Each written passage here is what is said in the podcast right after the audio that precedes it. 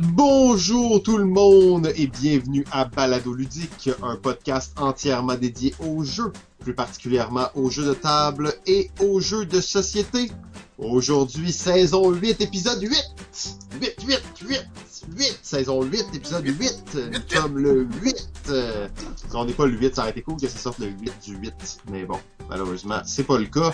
Euh, je suis Simon et comme à l'habitude, je suis accompagné de GF! Salut Simon, comment ça va? Oh, ça va très bien toi? Ça va pas pire, ça va pas pire. Yes, yes, yes. Alors aujourd'hui, qu'est-ce, que, qu'est-ce qui se passe aujourd'hui? On va parler de quoi aujourd'hui? Aujourd'hui, ben, on continue notre analyse des lens. Euh, Alors, euh, Oh, les lentilles de design! exactement. Donc, encore un épisode euh, plutôt théorique sur euh, le développement de jeu, la conception de jeu et les, les, les, bons réflexes à avoir euh, lors de, la conception. Donc, euh, on va parler de ça aujourd'hui. Oh yes, mais bon, comme d'habitude, il y a des petites annonces à faire en début de- d'épisode, dont une annonce qui n'est pas piqué des verres, mesdames et messieurs. Le Pop Pop Pop Beach Party de Balado Ludique saison 8. C'est très bientôt. En fait, si vous écoutez ça, quand l'épisode sort, c'est dans deux jours, le 7 novembre 2020. Euh, si vous écoutez ça en 2022, ben, malheureusement, vous avez raté le party de fin de saison, saison 8. Mais euh, soyez alerte, là, peut-être qu'il y a un autre party de saison qui s'en vient, fait que essayez de rattraper ça le plus vite possible. Ouais, mais ils peuvent l'écouter, là. Ils peuvent l'écouter. Ah ouais, ouais, c'est, oui, c'est vrai, vous pouvez l'écouter l'épisode quand même. obligé de mais- l'écouter juste en live, là. Simon, c'est pour ça qu'on fait des enregistrements, là. C'est vrai, c'est vrai. Vous allez pouvoir le réécouter malgré tout, mais si vous écoutez ça jeudi, vendredi, puis que là vous êtes comme hey, samedi, je fais rien, ben oui, samedi à partir de 1h jusqu'à 5h, euh, on va être live sur twitch.tv slash baladoludique. Euh, ça va être l'épisode 8 et euh, 9 et 10 de la saison 8. Donc, euh, party de fin de saison avec des invités, le formule euh, assez standard pour les habitudes balado-ludiques euh, pour les fins de saison. On reçoit des gens, on discute de jeux. Hein, ça ressemble pas mal à ce qu'on fait en temps normal. En temps normal, sauf qu'on le fait en ligne. On le fait en ligne. Et là, vous allez être dans le chat sur Twitch. On va pouvoir interagir avec vous. Euh, vous allez pouvoir poser des questions aux invités, donner votre opinion sur des sujets. Ça va être, euh, ma foi, assez cool. Et en plus, on prépare, bon, c'est le party de fin de saison, mais ce sera aussi l'after party euh, en soirée à partir de 20h30. On va jouer sur Twitch à Jackbox Party. On va jouer toute la soirée jusqu'à minuit, jusqu'à minuit et demi. On sait pas exactement jusqu'à quelle heure on va jouer, mais on va jouer jusqu'à ce qu'on ait plus de force. Euh, donc Jackbox, ça va être l'initiation Jackbox de GF en plus. J'ai bien hâte. Ben ouais, ça va être cool, ça va être le fun. Donc soyez là en grand nombre euh, si vous pouvez. Sinon, ben vous pouvez toujours l'écouter, comme on dit, euh, en rediffusion. Ben ouais, c'est ça. Euh, donc, euh, c'était l'annonce du, du moment. En même temps, ça- on va quand même le mentionner parce que euh, le 7 novembre prochain, il y aura aussi le 12 heures ludique euh, organisé par, euh, par la gang de jeux de société QC. Donc, 12 heures ludique pour euh, la fondation euh, de la sclérose en plaques euh, euh, canadienne. Donc, quand même un, un bel événement qui vise à rapporter des fonds, mais surtout à vous faire jouer comme des maniaques pendant 12 heures. Ça va être un événement pseudo-virtuel. En gros, vous êtes chez vous, vous gamez pendant 12 heures, vous envoyez des photos, vous participez à ce délire collectif. Et à 8h30 du soir, vous allez sur twitch.tv slash baladoludique et vous terminez la soirée avec du Jackbox Party euh, dans les règles de l'art. Donc ça, ça va être, ma foi, très très cool. Yes, j'ai bien. Bien. Ouais, ça, ça va être le fun. Euh, bien hâte de voir ça. On va essayer d'avoir des nouveaux invités, des anciens invités, des figures classiques. Bien entendu, le légendaire PPP7, nouveau membre de Balado Ludique, sera présent aussi. Hein. Euh, on peut pas faire un party de fin de saison sans lui. Ben là, c'est sûr. C'est sûr. En plus, euh, il est pas avec nous aujourd'hui, là. Fait que euh, il faut, faut, faut, faut l'intégrer. Ouais, ouais, c'est ça. Les gens, ne croient pas quand on dit qu'il a rejoint les rangs de Balado Ludique, mais c'est vrai, c'est vrai, il est dans Balado Ludique maintenant, euh, PPP7. Il est officially the third wheel of the, of the car, là, comme on dit. Euh, donc, sans plus tarder, bon, un peu d'actualité ludique. Euh, J'ai joué à quelques petits jeux récemment euh, dont j'aimerais vous parler. Euh, et là, je dis des petits jeux. Le premier, c'est probablement le jeu le plus massif auquel j'ai joué cette année. C'est le jeu 18AL. Euh, Oh là là. 18 Ouais, ah, Tu pour lances ceux qui... dans ça, là. Tu te lances dans... dans les gros euh, jeux de train? Ah ben, j'ai toujours rêvé de jouer à un 18XX. Pour ceux qui ne savent pas, en fait, il y a une série de jeux qui s'appelle les 18, donc le chiffre 18XX. Euh, c'est des jeux de train. C'est un style de jeu à part entière, c'est un genre de jeu, les jeux de train. Euh, donc, c'est des jeux dans lesquels on va construire un réseau ferroviaire, mais aussi, euh, et là, ils ont tout un peu leur particularité. Il y a, je sais pas, une vingtaine de jeux dans cette série-là. Mais en gros, on va construire des réseaux ferroviaires et on va posséder des actions euh, dans ces compagnies de train. Fait que tu peux posséder des actions de, de la compagnie de train d'un autre joueur, mais les, les compagnies de train appartiennent vraiment jamais à un joueur précis. Elles appartiennent un peu à tout le monde. En fait, elles appartiennent à celui qui a le plus d'actions dans cette compagnie-là. Euh, c'est des jeux qui sont reconnus pour être assez massifs. Euh, certains durent 7-8 heures dans, cette, série-là. Euh, 18AL, celui auquel j'ai joué, est considéré comme un des plus accessibles de la série, dure seulement 3 heures et euh, se joue euh, jusqu'à 5 joueurs. Nous, on l'a joué d'ailleurs à 5 joueurs. Euh, ce qui était vraiment cool, c'est qu'on avait dans le groupe des habitués de 18 AL, mais euh, c'était surtout tous des, vrais bons gamers. Des gens qui sont sérieux sur le jeu. Tout le monde avait lu les règles à l'avance. Tout le monde s'est pointé là. On a commencé la game à l'heure. Tout le monde était prêt. Tout le monde était là pour jouer bien sérieusement. Et euh, c'est des c'est des jeux qui donnent place à des situations vraiment particulières parce que tu possèdes des actions dans des compagnies et tu peux comme faire crasher une compagnie volontairement pour que l'autre soit pris avec. Euh, quand tu as des actions dans des compagnies, tu dois payer pour cette compagnie quand la compagnie doit acheter des nouveaux trains et tout ça. Mais tu dois aussi, euh, ben, tu reçois l'argent de ça. Euh, fait un des tricks de base que j'ai essayé de faire, c'est que emmener tu vends toutes tes actions d'une compagnie. Euh, fait que là, tu te fais plein de cash d'une shot. Quand la compagnie, elle vaut cher, là, tu vends toutes tes actions d'une compagnie et euh, finalement, tu te retrouves qu'il y a une autre personne qui devient majoritaire dans cette compagnie-là. Fait que cette, cette personne-là se retrouve à avoir tout le poids de la compagnie sur ses épaules. Euh, est-ce que la compagnie, est-ce qu'il va être capable, avec l'argent, de, d'acheter des trains puis de Mm. garder l'avantage technologique? Fait que c'est une stratégie standard dans le jeu. Je jouais d'ailleurs avec PPP7 et j'ai essayé, comme on dit euh, par chez nous, de l'enculer solidement en faisant exactement cette stratégie-là. Euh, j'ai dilapidé mes actions de la compagnie, j'ai fait une méga passe de cash. Euh, puis là, je me disais, ça y est, il est coincé avec cette compagnie-là, il va faire faillite, c'est la fin de la game. Je l'ai eu dans les câbles. Euh, moi, c'était ma première game hein, de ce jeu-là. Finalement, on était à moitié de la partie. Donc, ça s'est... ça s'est pas reviré contre moi, mais ça l'a donné un très gros avantage à Pierre plus tard dans la game parce qu'il était majoritaire d'une des plus grosses compagnies euh, Oh. du jeu, alors que c'était moi qui l'étais à la base. Fait que j'ai essayé de l'avoir. Oh, J'avais mal euh, mal jaugé la, la fin de la partie. euh, parce que la fin de la partie est comme euh, il y a plusieurs manières que la game peut se terminer. Et euh, j'avais comme un peu mal évalué comment la partie allait se terminer. Mais sérieusement, très bonne expérience de jeu autour de la table. J'adore les jeux où tu possèdes des actions dans une compagnie et où euh, tu peux essayer comme d'influencer les gens pour qu'ils viennent acheter des actions dans cette compagnie-là aussi pour que ça fasse augmenter la valeur. Euh, on joue toutes comme autour des mêmes entreprises. On est contre, mais euh, il y a des moments où tu veux que les gens soient dans ton équipe quand même parce qu'ils font des moves pour toi. Euh, donc, gros jeu de spéculation de marché boursier, mais aussi très, très gros jeu de construction de réseaux ferroviaires, euh, très complexe, beaucoup de tuiles différentes, qu'on va des tuiles hexagonales qu'on va placer pour bonifier euh, les, les- le, réseau ferroviaire, s'assurer que telle ligne se rende à telle ville.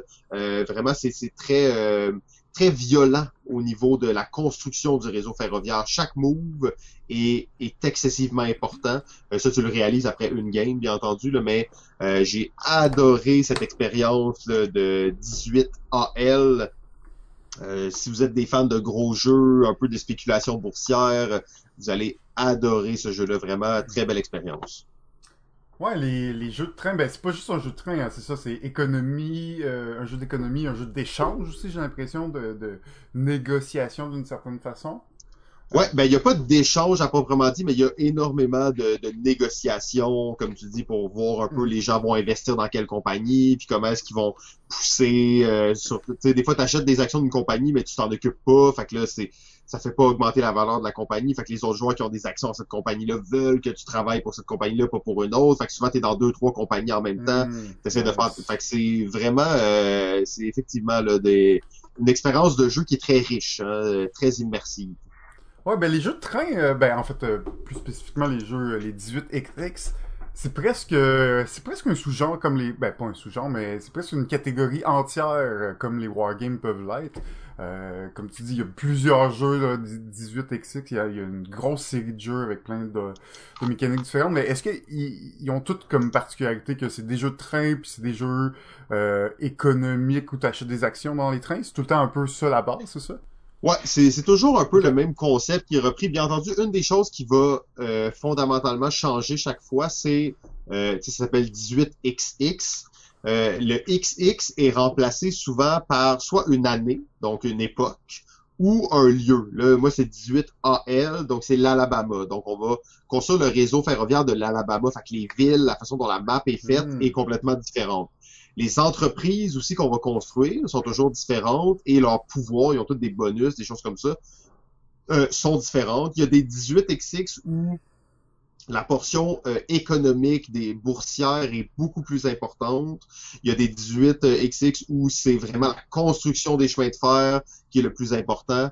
Euh, parce que moi, je disais qu'il y en avait une vingtaine, il y en a comme plus autour de 150. Là. Euh, fait qu'il y en Ouais, a c'est pour ça que je dis que c'est, c'est comme une catégorie en- Ouais. entière, parce qu'il y a des gens qui se spécialisent, qui jouent pas juste à ça, mais pratiquement. Il y a, il y a des spécialistes des 18XX Ouais. parce que quand tu as joué à un 18XX, tu n'as pas joué à toutes les 18XX, mais c'est des jeux que l'entrée est difficile. Il y a probablement il y a la cour d'apprentissage qui est, qui est assez dure au niveau des stratégies, mais les règles aussi, c'est pas nécessairement les jeux les plus intuitifs. Euh, par contre, une fois que tu as joué à un 18XX, ben ils ont tout un peu le même fondement, le même modèle. On avait parlé dans quelques, ben il y a quand même un petit bout de temps, mais des systèmes de jeu.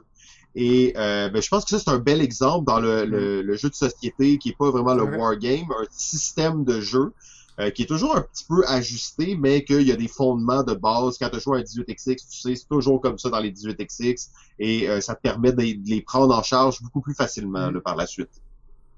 Très cool, très cool.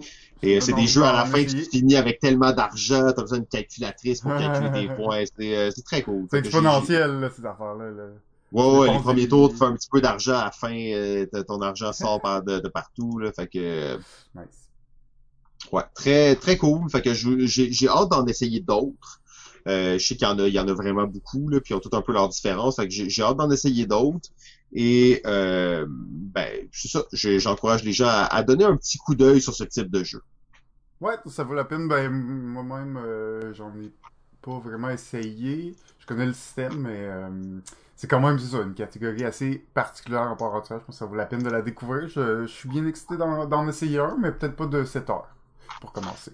Ben, et, et c'est pour ça qu'on avait choisi, parce qu'on a joué avec des gens qui étaient très fans des 18XX et 18AL est considéré comme vraiment un des plus accessibles.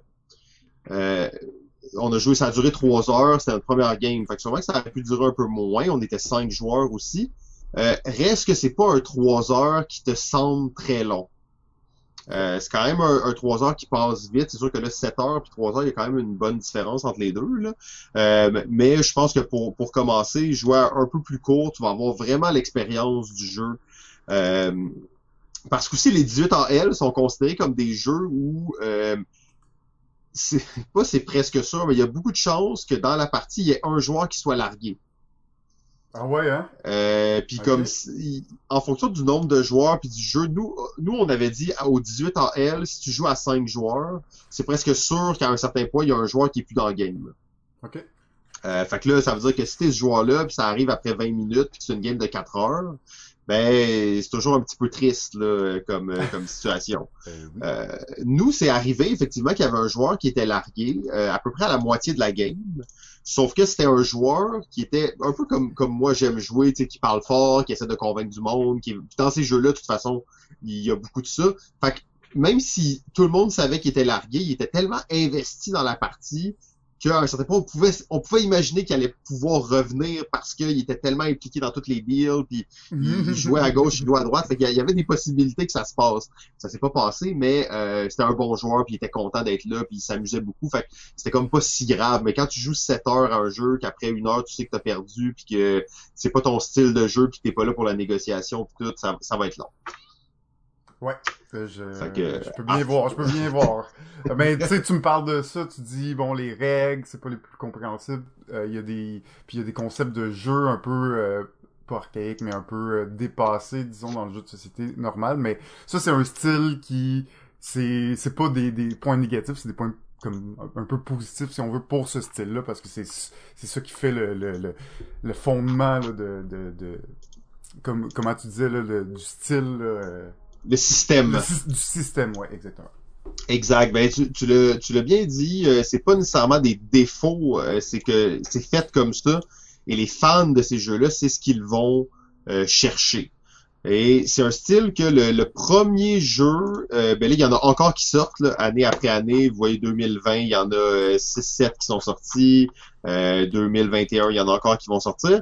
Alors que le premier euh, est sorti, euh, laissez-moi juste essayer de vous trouver cette information. Mais il y a quand même un bout de temps, euh, j'ai même pas la date ici, donc ça on sait que ça fait longtemps.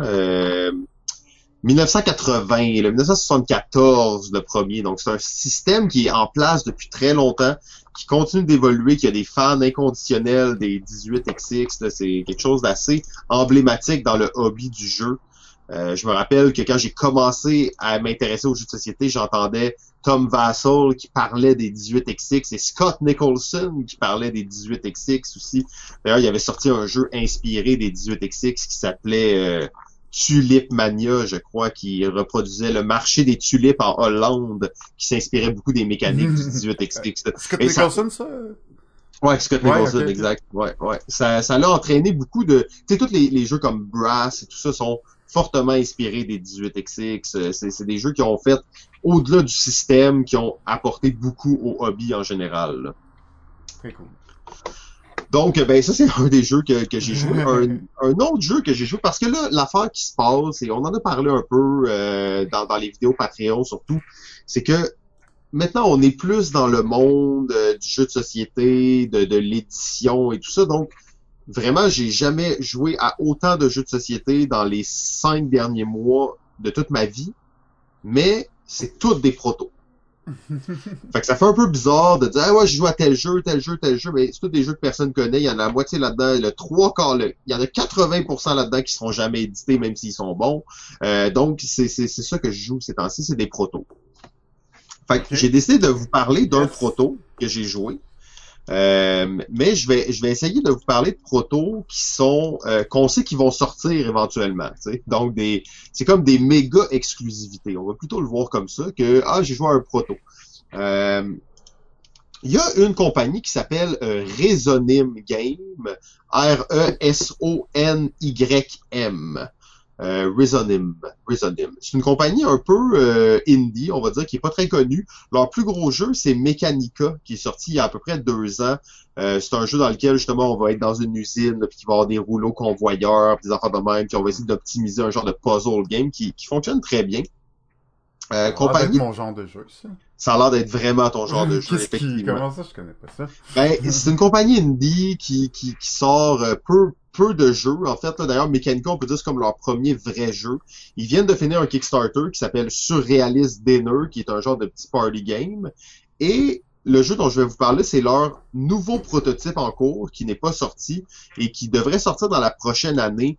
Euh, c'est un jeu qui a eu beaucoup d'écho euh, dans les concours de prototypes. Dans les derniers temps, je l'ai vu quelques fois dans les concours de prototypes.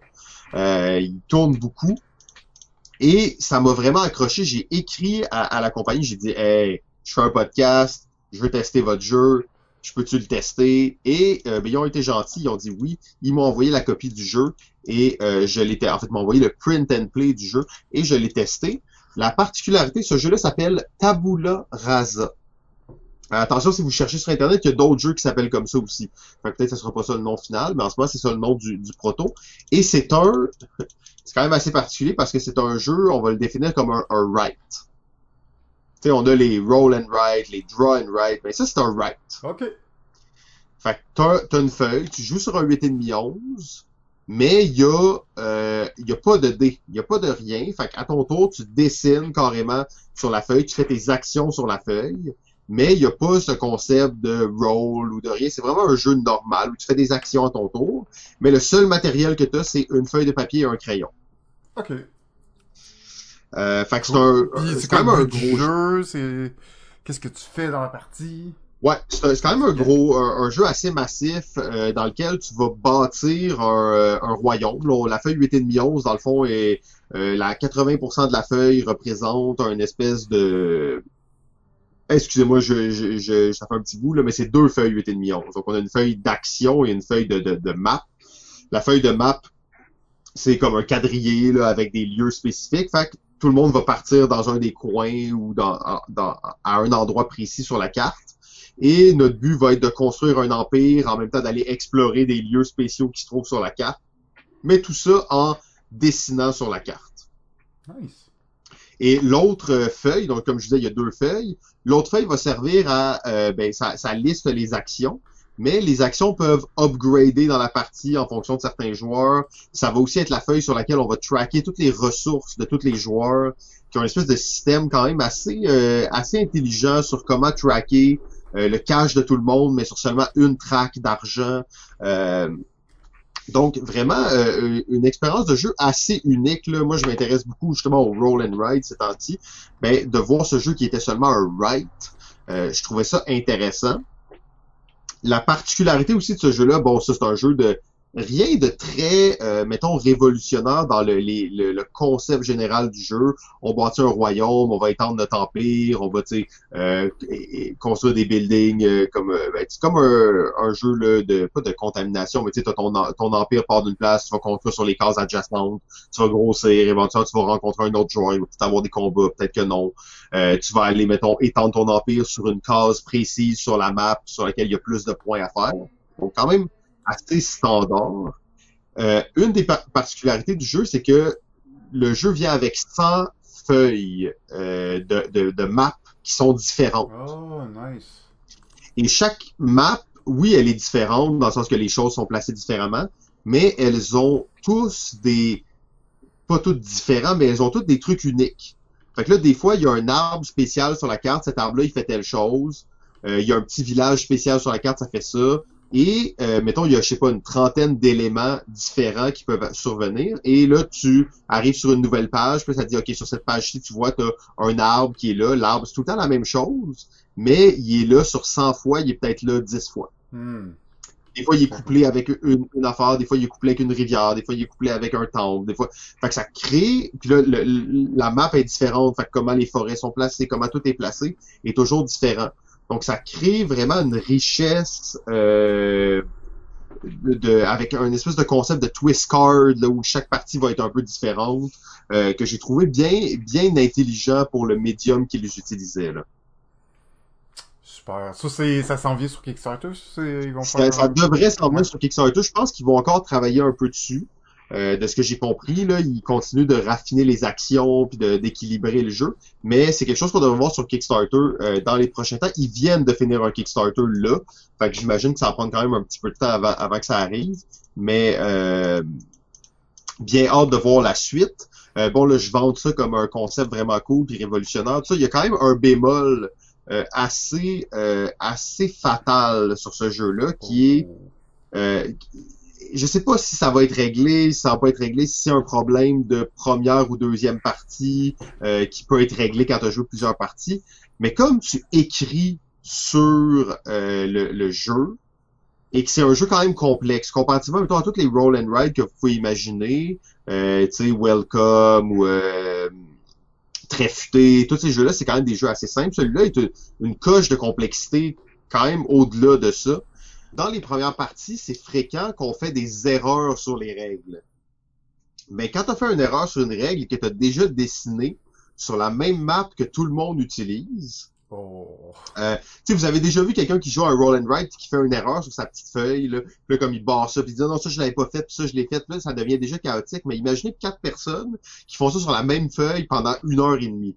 Euh, à la fin, le- notre- on a joué deux parties, mais notre première partie, la, la, la fin était incompréhensible parce qu'il y avait eu tellement d'erreurs, tellement de, de petits molégumes, de « Oh non, je m'étais trompé là, je voulais pas faire ça. Oh non, ah, ça c'était pas la bonne règle. » Donc, et comme chaque partie peut être jouée seulement une fois parce que tu as un pad de 100 feuilles, ben là, c'est réellement comme si tu as gaspillé une partie. Mais là, Et- euh, la solution est simple à ça, là, Simon. Utiliser des crayons à mine, puis façon, euh, effaçons nos traits quand on se trompe, non? Ben, c'est une solution. Moi, je dois avouer que j'ai horreur des jeux dans les- J'adore les roll and write, mais s'il faut effacer, euh, j'ai horreur de ça. non, Par mais contre, c'est pas un jeu où tu dois effacer, mais si tu fais une erreur, au moins tu peux effacer. ben, c'est peut- peut-être le genre de choses que tu, de- tu sais, que dans les règles, on pourrait dire aux gens, ce jeu-là se joue mieux avec des crayons à mine, ou euh, ce jeu-là se joue mieux sur une feuille plastifiée, ou à la limite, parce que les crayons à mine, c'est toujours moins le fun que des crayons à l'encre.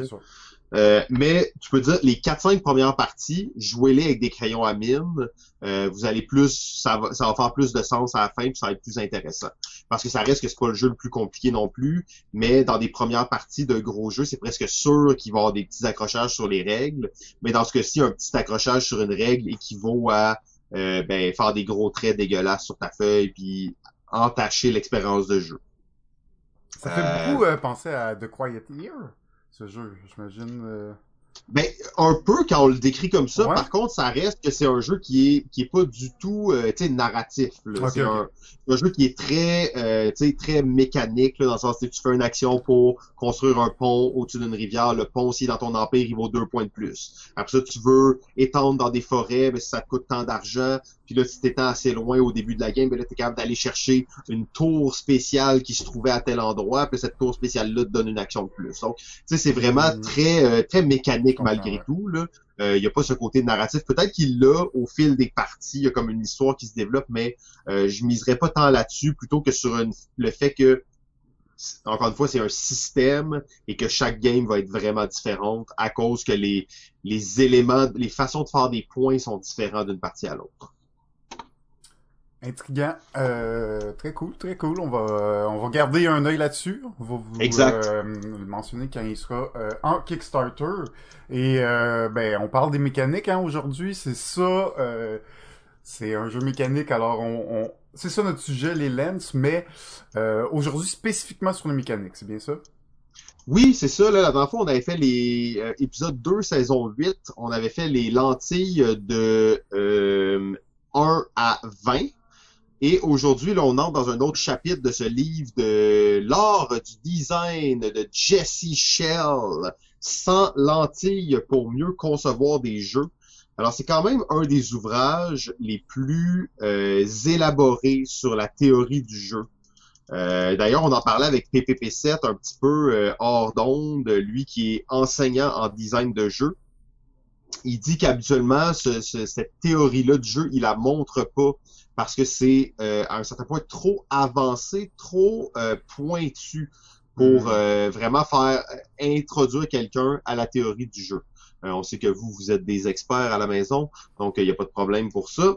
Encore une fois, la promesse est la même. Si vous passez les 100 lentilles, si votre jeu passe les 100 lentilles, je vous garantis que votre jeu est édité, et pas seulement qu'il est édité, que c'est un chef-d'œuvre. ok, t'en promets beaucoup là, Simon. Je vous le garantis! Mais sérieusement, je m'attends pas dans ma vie à ce que quelqu'un se pointe et me dise j'ai passé les 100 lentilles avec mon jeu. Euh, C'est un- ça serait un peu intense, puis surtout qu'on sait que c'est pas nécessairement toutes les lentilles qui vont s'appliquer à, un- à un seul jeu. Euh, c'est des règles et des concepts de game design en général, mais il y en a qui s'appliquent plus à des types de jeux qu'à d'autres. Exactement, exactement. Fait que ça, on va le voir peut-être un peu aujourd'hui dans les mécaniques. Euh, on sent que c'est aussi une théorie qui s'applique à des jeux vidéo, à des jeux de société. Donc, des fois, c'est plus axé sur des jeux vidéo, des fois plus sur des jeux de société d'un certain genre, des fois sur des jeux de rôle même. Euh, mais vraiment intéressant. Il arrive très bien à décortiquer. J'écoutais juste avant euh, qu'on enregistre cet épisode la fin de l'autre épisode des Lens. Et euh, une des choses qu'on parlait à la fin, c'est que ces, ces lentilles-là nous donnent du vocabulaire et de la connaissance théorique pour oui, concevoir des jeux, mais aussi les analyser. Euh, au-delà de se dire que ça c'est de la c'est pour du design de jeu, c'est aussi pour de l'analyse de jeu. C'est possible de prendre ces lentilles, de les mettre devant nos yeux et d'analyser certains aspects de certains jeux. Ouais, parce qu'il pose des questions spécifiques sur le jeu euh, concernant un sujet. Euh, donc, euh, tu te focuses absolument sur cet élément-là, puis tu de voir s'il si, fonctionne, s'il marche et il fait du sens dans le jeu. Mais c'est ça, aujourd'hui, ça va être assez... on rentre assez deep là, dans les mécaniques, justement. C'est sûr qu'on n'aura pas le temps d'approfondir de, de, tant que ça. On va s'en passer quand même 27 des lens aujourd'hui. Euh, donc, on va essayer de, de le faire le, le, plus concis possible. Mais avant tout, avant tout, avant de oh! commencer, qu'est-ce qui se passe? Le tournoi international balado ludique 2020. Nous étions à Playa del Maya en République dominicaine pour le tournoi de Can't Stop. Alors, ce qu'on fait, c'est qu'on vous résume euh, les, différents matchs qui ont eu lieu. Bien entendu, tout ça est résolu. Le gagnant a déjà été couronné euh, il y a de cela quand même un certain temps. Mais euh, nous, on vous résume pour vous qui n'étiez pas là, qui étaient confinés à la maison pendant que nous, nous étions sur la plage. Ah non, fallait pas dire ça, désolé. Euh, donc, whoops. Euh, alors, c'était... Euh, et là, on est rendu quand même assez loin. On est rendu en demi-finale. Euh, premier match de demi-finale qui opposait le seul et unique ludologue du Québec, Monsieur Sylvain A. Trottier, contre le Gandhi du jeu, Vincent Tatao de l'école du jeu Gros duel. Gros oui, duel. Absolument, gros duel.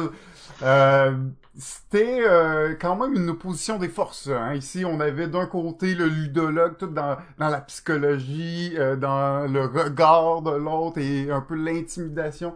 Et on avait le, le, le, Gandhi qui, lui, faisait juste parler, faisait juste parler, il regardait pas vraiment, il se souciait pas vraiment de ce qui se passait. C'était un match un peu bizarre. Euh, ouais, puis c'est euh, pour Balado ludique, c'était important aussi parce que c'était deux des, des euh, on peut dire des figures emblématiques de la mythologie balado ludienne en plus. Donc c'était comme vraiment la tension était à son comble. Euh, deux forces de la nature, deux grands connaisseurs de jeux, deux influenceurs importants de l'industrie québécoise qui s'affrontaient, mais qui sont diamétralement opposés dans leur façon de concevoir le jeu. Pourtant, je suis sûr qu'ils seraient, ils pourraient être des bons amis dans un autre monde. Là. Ouais, on en parlera dans un autre euh, épisode. Ouais, ouais, ben oui, c'est ça. On n'est pas en train de définir leur romance. Là. On veut juste savoir comment s'est passé le match. Alors, comme tu disais, le ludologue, très analytique, très sérieux. Euh, malgré tout, c'est le Gandhi du jeu qui a pris les devants. Il est allé pour la rangée numéro 6. Il a martelé, puis en deux, trois coups, bang, il s'est rendu au sommet.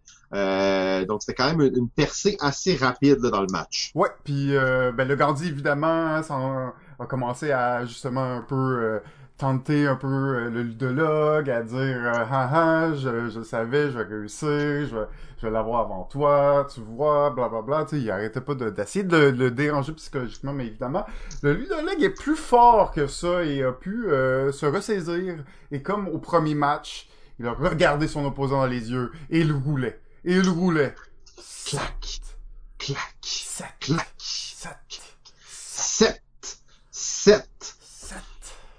Euh, ouais, fait qu'il il, s'est claqué la rangée 7, une riposte euh, assez euh, assez brutale, là, dans le sens que, tu sais, euh, il y avait la 6, mais il a, il a fait la 7, et par la même occasion, il faisait la 7, mais il faisait la 8 en parallèle. La 7, la 8, ça va bien ensemble, il faisait la 7, la 8 en parallèle, il a réussi à monter les deux au sommet, fait que c'était maintenant 2 à 1, la tension était à son comble. Et oui, et oui, le, le, le le Gandhi du jeu semblait un peu déstabilisé à ce moment-là, mais on, le connaît, hein, il se laisse pas abattre comme ça si facilement. Et euh, ça l'a passé proche, il était vraiment à un chiffre de pouvoir faire euh, son troisième, euh, mais, mais il, aura échoué son dernier roulement de dés. Et oui, exactement, exactement. Il était sur sur la rangée 9, qui est quand même une rangée assez assez populaire là d'ailleurs. Et malheureusement, il n'a pas pu livrer parce que la 6, la 7, la 8 étaient finies. Ça, ça rend la partie beaucoup plus difficile. Faut être plus... Euh, vous d'un coin. faut jouer d'un coin, faut être plus prudent, faut savoir quand s'arrêter. Et ça, c'est la force du ludologue, savoir quand s'arrêter. Encore une fois, il est venu gagner sur la rangée numéro 2. Il l'a monté à 1-2, parfait, j'arrête. 1-2, j'arrête. Il a joué très très fessier, comme on dit, mais quand la 6-7-8 est pleine, euh, c'est une des stratégies de base et ça leur a porté fruit. Le ludologue qui l'a emporté et qui se rendra en finale pour la deuxième année consécutive. Il s'était rendu en finale pour le tournoi de Ricochet Robot l'année d'avant et il sera encore une fois en finale cette année. Ouais, euh, va-t-il réussir à prendre sa revanche et à l'emporter? On sait pas encore contre qui. Mais euh, au prochain épisode, on fait l'autre demi-finale. L'autre demi-finale pour finalement culminer la chose à l'épisode 10 avec la grande finale. Mais euh, bravo au Gandhi du jeu qui s'est bien combattu. Toujours euh, un bon un bon joueur. Hein, ah, il a serré la main après. Ben il était content d'être Il était comme vraiment impressionné. Il était comme ouais, t'es vraiment fort finalement. on pourrait être amis dans une vie parallèle. oui, c'est clair que c'est pas c'est pas un c'est vraiment pas un mauvais perdant. D'ailleurs, il s'appelle pas le Gandhi du jeu pour rien. Exactement. Quelqu'un qui, qui est là pour le plaisir du jeu, il aime taunter, mais euh, il aime taunter parce qu'il aime jouer. Pour le plaisir du jeu, exactement. Pour le plaisir du jeu, donc c'est une belle partie, une belle partie. Très très belle partie. D'ailleurs, à l'autre demi-finale qui a été un peu plus tendue, mais euh, on vous en parlera au prochain épisode. On se garde ça pour la suite. Euh. Alors, JF, c'est le moment. On est rendu. On est rendu 40, euh, excusez-moi, 40, j'allais dire 40 lens. Non, il faut en faire 27.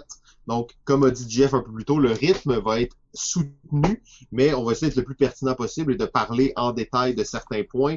Alors, on fait ça comme la dernière fois, Jeff, on en présente chacun une, chacun notre tour. Ben oui, ça marche. tu veux te lancer? Tu veux que je me lance? Euh, ben, vas-y, vas-y, on va suivre. C'est quand même là, on, on entre là, justement là, dans le cœur des, des, mécaniques de jeu. Il y a beaucoup de, de contenu qui vaut la peine là, de lire et de, de, prendre connaissance. On va essayer de faire un petit résumé, euh, mais il y a beaucoup de choses qui se passent en même temps. Là, donc, euh, vas-y. Effectivement, il y, a, il y, a, beaucoup de choses. Et là, nous, on vous parle des lentilles. Ok, donc il y a 100 lentilles dans ce livre mais c'est un livre qui a beaucoup plus que 100 lentilles à l'intérieur. Il y a énormément d'autres informations dans ce livre-là. Oui, les lentilles se veulent un peu le résumé euh, le résumé de, de du, contenu du livre, mais euh, le livre va beaucoup plus loin. Je le recommande à tout le monde qui s'intéresse de près ou de loin au design de jeu. Euh, Book of Lens Game, The Art of Game Design de Jesse Shell. Alors, lentille numéro 21, l'espace fonctionnel. Pour cet objectif, pensez à l'espace dans lequel votre jeu se, se déroule réellement. Euh, quand toutes les surfaces ont été enlevées. C'est un peu abstrait, mais bon, on va y revenir. Posez-vous les questions suivantes. Est-ce que le jeu euh, se passe dans un espace discret ou continu? Combien de dimensions y a-t-il? Quelles sont les limites de l'espace? Est-ce que les espaces sont imbriqués? Comment sont-ils connectés? Et y a-t-il euh, un moyen de modéliser de manière abstraite l'espace du jeu? Euh, donc c'est assez, euh, ça a l'air complexe là parce que l'espace, qu'est-ce que ça veut dire l'espace? L'exemple le plus simple que je peux vous dire pour ça, c'est un plateau d'échecs, un échiquier. Alors c'est une grille de 8 par 8 avec des cases noires, des cases blanches. L'espace du jeu se déroule à cet endroit. Alors ça, ça a certaines implications sur le jeu. On peut penser à d'autres types de jeux comme euh, des jeux plus de, de, figurines. Mettons, je vais en nommer un qui est plus vieux, que je peux facilement euh, faire le point, mais c'est, mettons, Zombicide. C'est une map avec certains lieux qui sont dessus. Comment est-ce que ce plateau modulaire va influencer l'expérience de jeu euh, des joueurs? Euh, oui, ben c'est l'espace physique avec le matériel. On parle aussi évidemment un peu plus conceptuel dans l'espace. Euh, quelle, euh, quelle permission le jeu donne aux joueurs. Donc c'est aussi l'espace de jeu, le cercle magique. On va en reparler un petit peu plus plus tard, mais Là, là l'espace fonctionnant, on parle plus du matériel spécifiquement, si je me trompe. Ouais, c'est ça, vraiment du. Ben, tu sais, le, pas le plateau, mais oui, mais comment ce plateau-là euh, interagit avec les joueurs? Est-ce que mm. comment est-ce qu'ils se déplacent? Comment est-ce qu'ils utilisent l'espace disponible?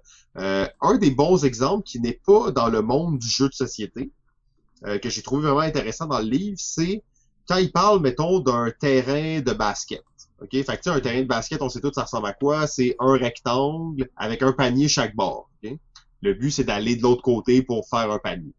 Euh, fait que ça, c'est l'espace que les joueurs peuvent utiliser. Il y a une limite. Tu peux pas sortir de cette limite-là. Si tu sors, c'est plus valable. Mhm. Mais mettons qu'on dit on veut twister un peu la chose, puis on imagine que au centre là, de ce terrain, c'est pas un rectangle, mais au centre, c'est plus rapproché. Fait que c'est genre deux, tu sais, c'est comme un peu une espèce de triangle euh, qui va vers l'intérieur. Donc, comment est-ce que modifier cette valeur de l'espace changerait complètement un sport qu'on connaît? Euh, donc, au centre, c'est plus réduit. Fait que ça veut dire que t'as pas la même largeur au centre.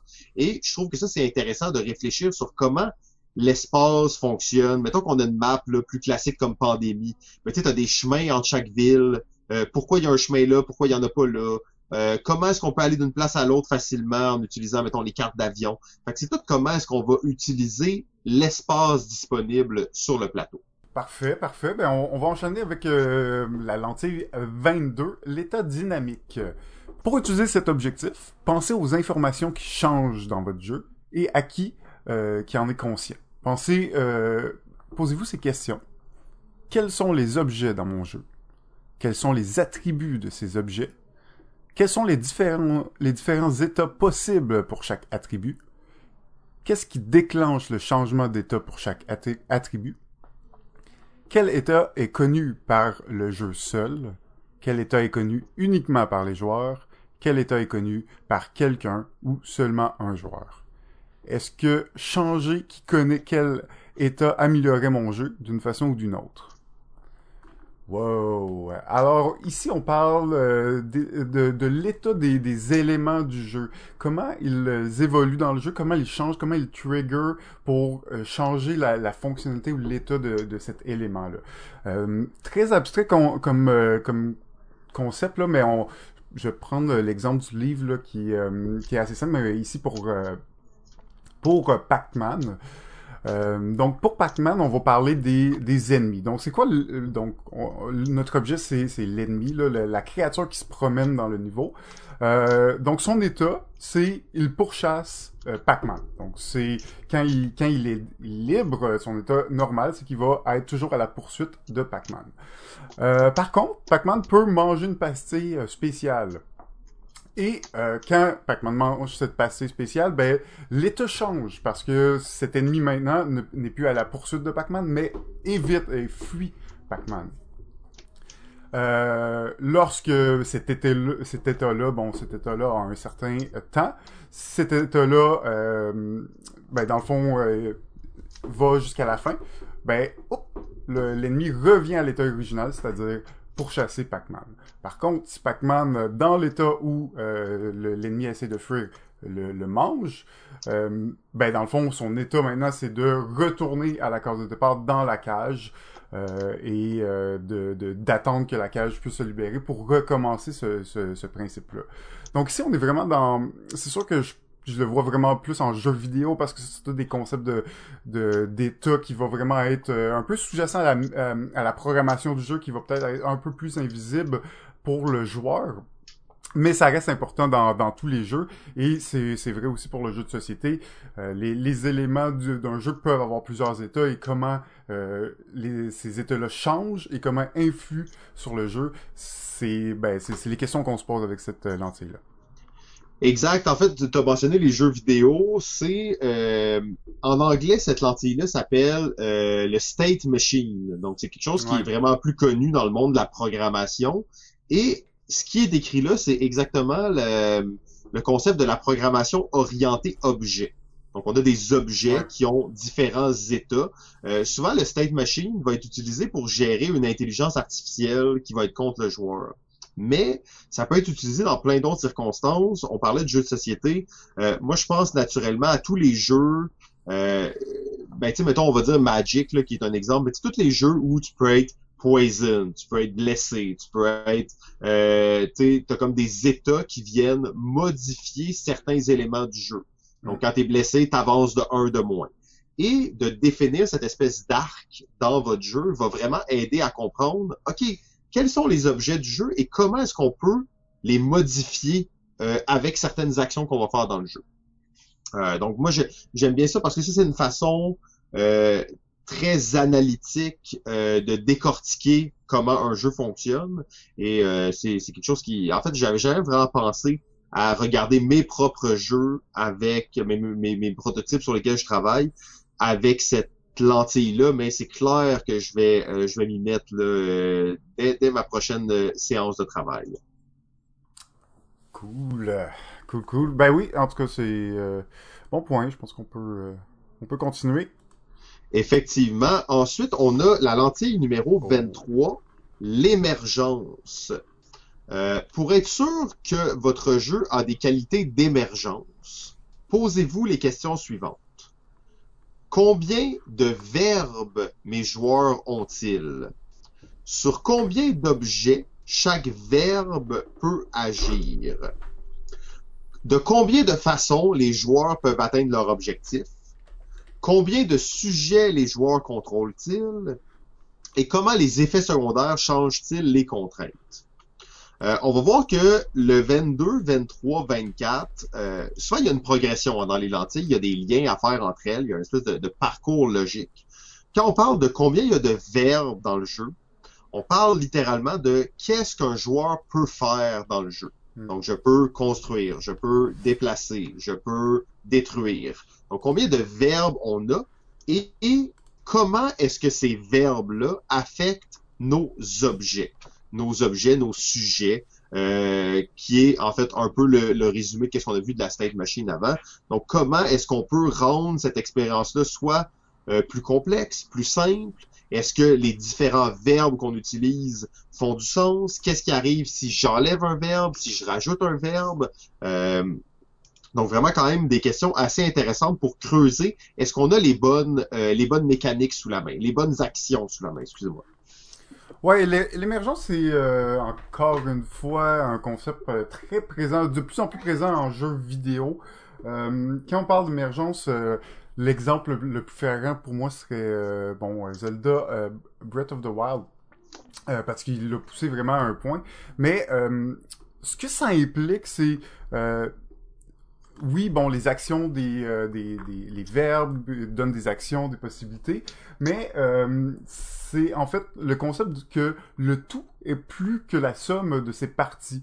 C'est-à-dire que deux choses que tu n'avais pas nécessairement prévu qui aillent ensemble peuvent euh, dans ce jeu aller ensemble parce qu'il hmm. permet par euh, euh, par les, les, verbes et les actions que tes objets ont et ça, ça crée de l'émergence. C'est-à-dire que c'est pas une action que les programmeurs avaient nécessairement prévu, que les game designers avaient prévu, mais les joueurs en expérimentant, ils se rendent compte, ah, j'ai fait ces deux choses-là, puis ça m'a donné telle chose. Peut-être que c'était prévu aussi, ça c'est c'est pas euh, c'est pas exclu non plus, mais c'est le principe que deux éléments indépendants peuvent interagir ensemble et que leur interaction donne euh, quelque chose de plus grand. Si on pense, euh, bon, le petit exemple, ce serait juste tout simplement, ben, dans Zelda, il y a des flèches qui qui ont euh, ben, des flèches de feu.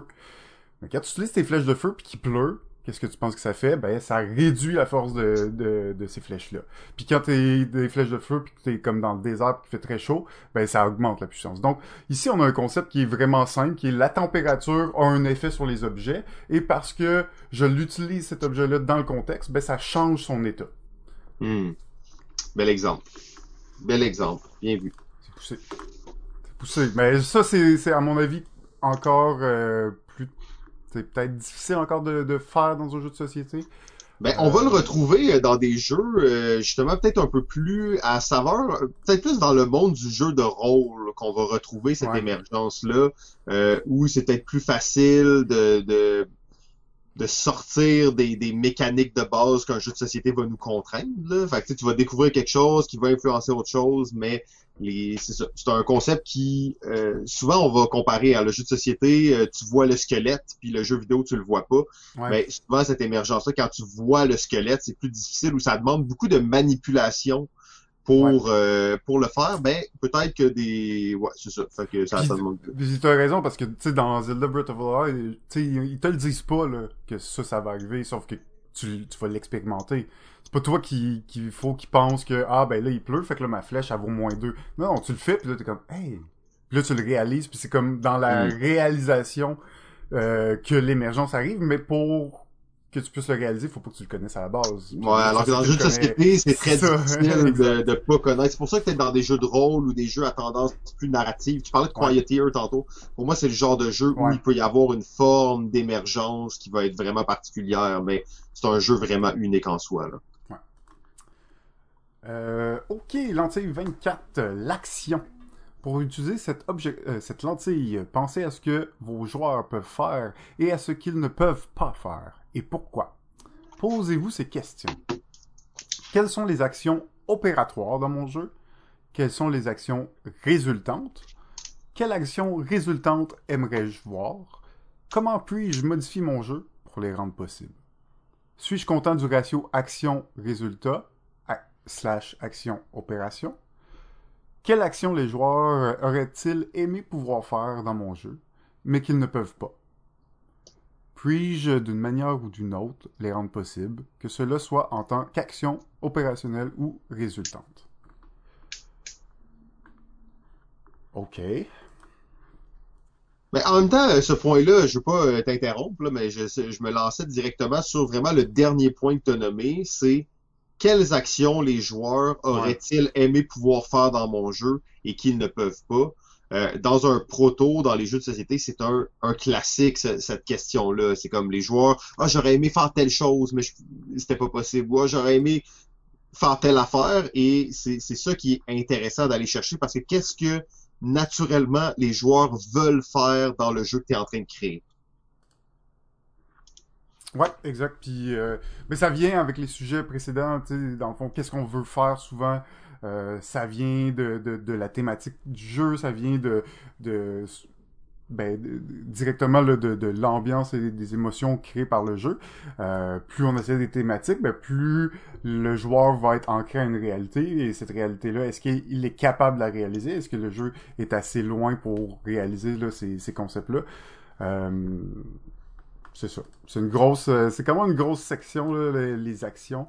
Euh, Ouais, ben toutes les, les, les lentilles qu'on a regardées là touchent un peu cette, cette idée-là d'action avec plus ou moins de, de profondeur ou plus à, à des degrés différents. Là. Euh, après, au final, ça revient, est-ce que je peux faire telle action dans le jeu ou non? Mm. Euh, c'est, un peu ça le, le fondement de ces, de ces lentilles-là jusqu'à maintenant. Euh, ben là, justement, on passe peut-être dans une autre section là, du, euh, du livre, en fait, qui s'appelle les règles. Et lentille numéro 25, les objectifs. Ça, c'est assez important dans tous les jeux. mm, Euh, pour vous assurer que les objectifs de votre jeu sont appropriés et bien équilibrés, posez-vous les questions suivantes. Quel est le but final de mon jeu? Est-ce que ce but-là est clair pour les joueurs? Est-ce que euh, c'est une série d'objectifs ou c'est comme un gros objectif? Est-ce que les différents objectifs sont liés entre eux de manière significative ou ils sont totalement indépendants? Euh, Est-ce que mes objectifs sont concrets, réalisables et gratifiants? Est-ce que j'ai un bon équilibre entre mes objectifs, mes buts à court terme et à long terme? Et euh, finalement, est-ce que mes joueurs ont l'opportunité de décider leur objectif? Euh, ça, Hmm. c'est vraiment intéressant parce que c'est au cœur vraiment de, de, de tous les jeux et même les jeux de société, on dirait que c'est encore plus présent l'objectif précis. Oui, euh, je, oui, je, ça, je le mettrai en gras, celui-là. Ça, c'est, ça, c'est des questions qu'on se pose pendant les playtests de façon régulière.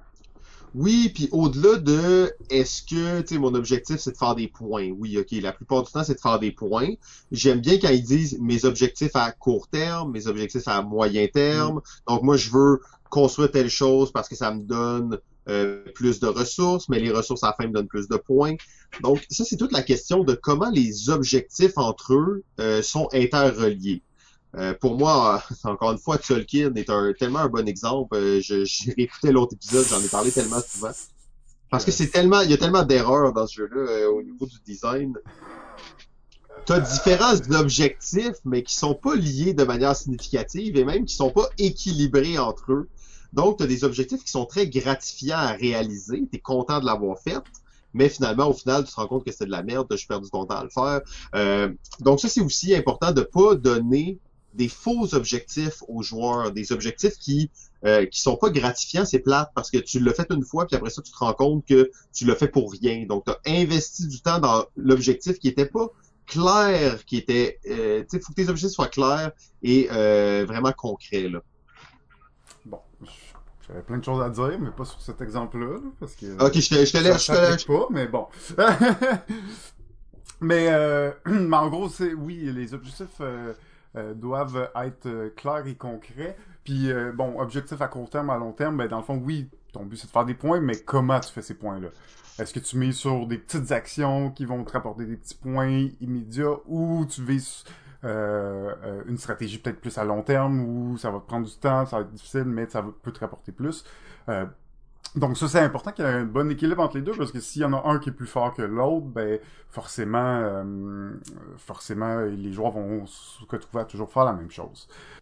Ben absolument. Puis un des un des points pour moi qui est euh, qui est quand même intéressant dans tout ça qu'on a plus ou moins parlé, c'est est-ce que les joueurs ont l'opportunité de décider de leur propre objectif? Euh, bon, dans, dans, des jeux de rôle, hein, souvent c'est quelque chose qu'on va voir. Bon, le maître de jeu influence certaines directions, mais les joueurs peuvent comme dire non, mais moi j'aimerais que mon personnage aille à tel endroit, fasse telle chose. Donc, tu peux créer, mais dans les jeux de société, on a aussi ça. Euh, dans, ben, il y a toujours un, un peu eu ça, mais j'ai l'impression que de plus en plus, tu aurais, mettons, cinq cartes d'objectifs sur la table, chacun voudrait un certain nombre de points. Tu sais que tu peux pas les faire les cinq. Donc, tu peux un mm. peu décider comment tu vas orienter ta partie. Tu ne pourras pas tout faire. Donc, l'objectif n'est pas clair et concret, mais plutôt le, le, choix des objectifs que tu vas faire va influencer sur ta partie. Ouais, c'est vrai. Euh, bon, euh, bon, point. Puis euh, bon, ben, ça me fait penser euh, vite comme ça à Wingspan. C'est un des exemples, mais justement les objectifs, ben, à chaque partie vont varier selon ce qu'on a mm. pigé comme tuile. Puis ce qui fait que la, les parties sont c'est un peu différente parce qu'il y a des games que tel élément est plus important à cause des objectifs alors que d'autres le sont moins. Euh, fait que tu vas essayer de jouer avec ces, ces choses-là, essayer d'être le plus optimal. Donc c'est important que les objectifs soient clairs parce que euh, au bout de la ligne, tout ça, toute notre réflexion va euh, en un point final, en une genre de pyramide à la fin. C'est ben, de gagner la partie. Hein. Donc, euh, euh, on est euh, tout ça s'embrique là dans, dans le but d'arriver à, à l'objectif de fin. Il faut que ça soit clair, il faut que tous les joueurs l'aient compris et pas juste des fois l'objectif final, mais comment s'y rendre aussi. Effectivement, il y a des jeux où ça va être plus clair, moins clair. Ça, ça dépend encore une fois du public. Donc, c'est possible que votre jeu soit moins clair, plus clair, mais c'est important quand même que vous, vous le sachiez clairement. Donc, euh, lentille euh, numéro 26, on est dans les règles. Oh! Et... Pour utiliser cette lentille, regardez au plus profond de votre jeu jusqu'à atteindre sa structure la plus ba euh, basique. Posez-vous ces questions. Quelles sont les règles fondationnelles de mon jeu? Fondationnelles de mon jeu. Donc, les fondements des règles, quels, quels sont-ils? Y a-t-il des lois ou des règles maison apparaissent alors que le jeu se développe devraient-elles être intégrées directement dans mon jeu? Y a-t-il différents mo modes de jeu? Est-ce que ces modes de rendre les choses plus simples ou plus complexes?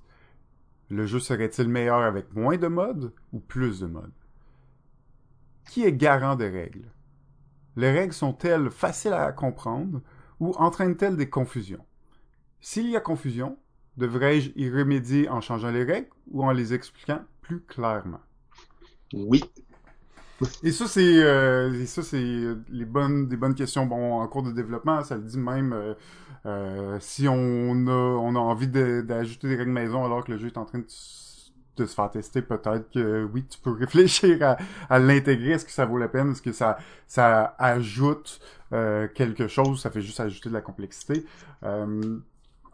Donc, euh, ben, les règles, hein, c'est super important. Puis j'aime bien le dernier point qui, dit c'est euh, si les règles entraînent des confusions, est-ce que la confusion vient euh, que la règle est compliquée à, à, à comprendre ou c'est parce que l'explication euh, est, défaillante ou n'est pas assez claire hein, pour la compréhension des joueurs.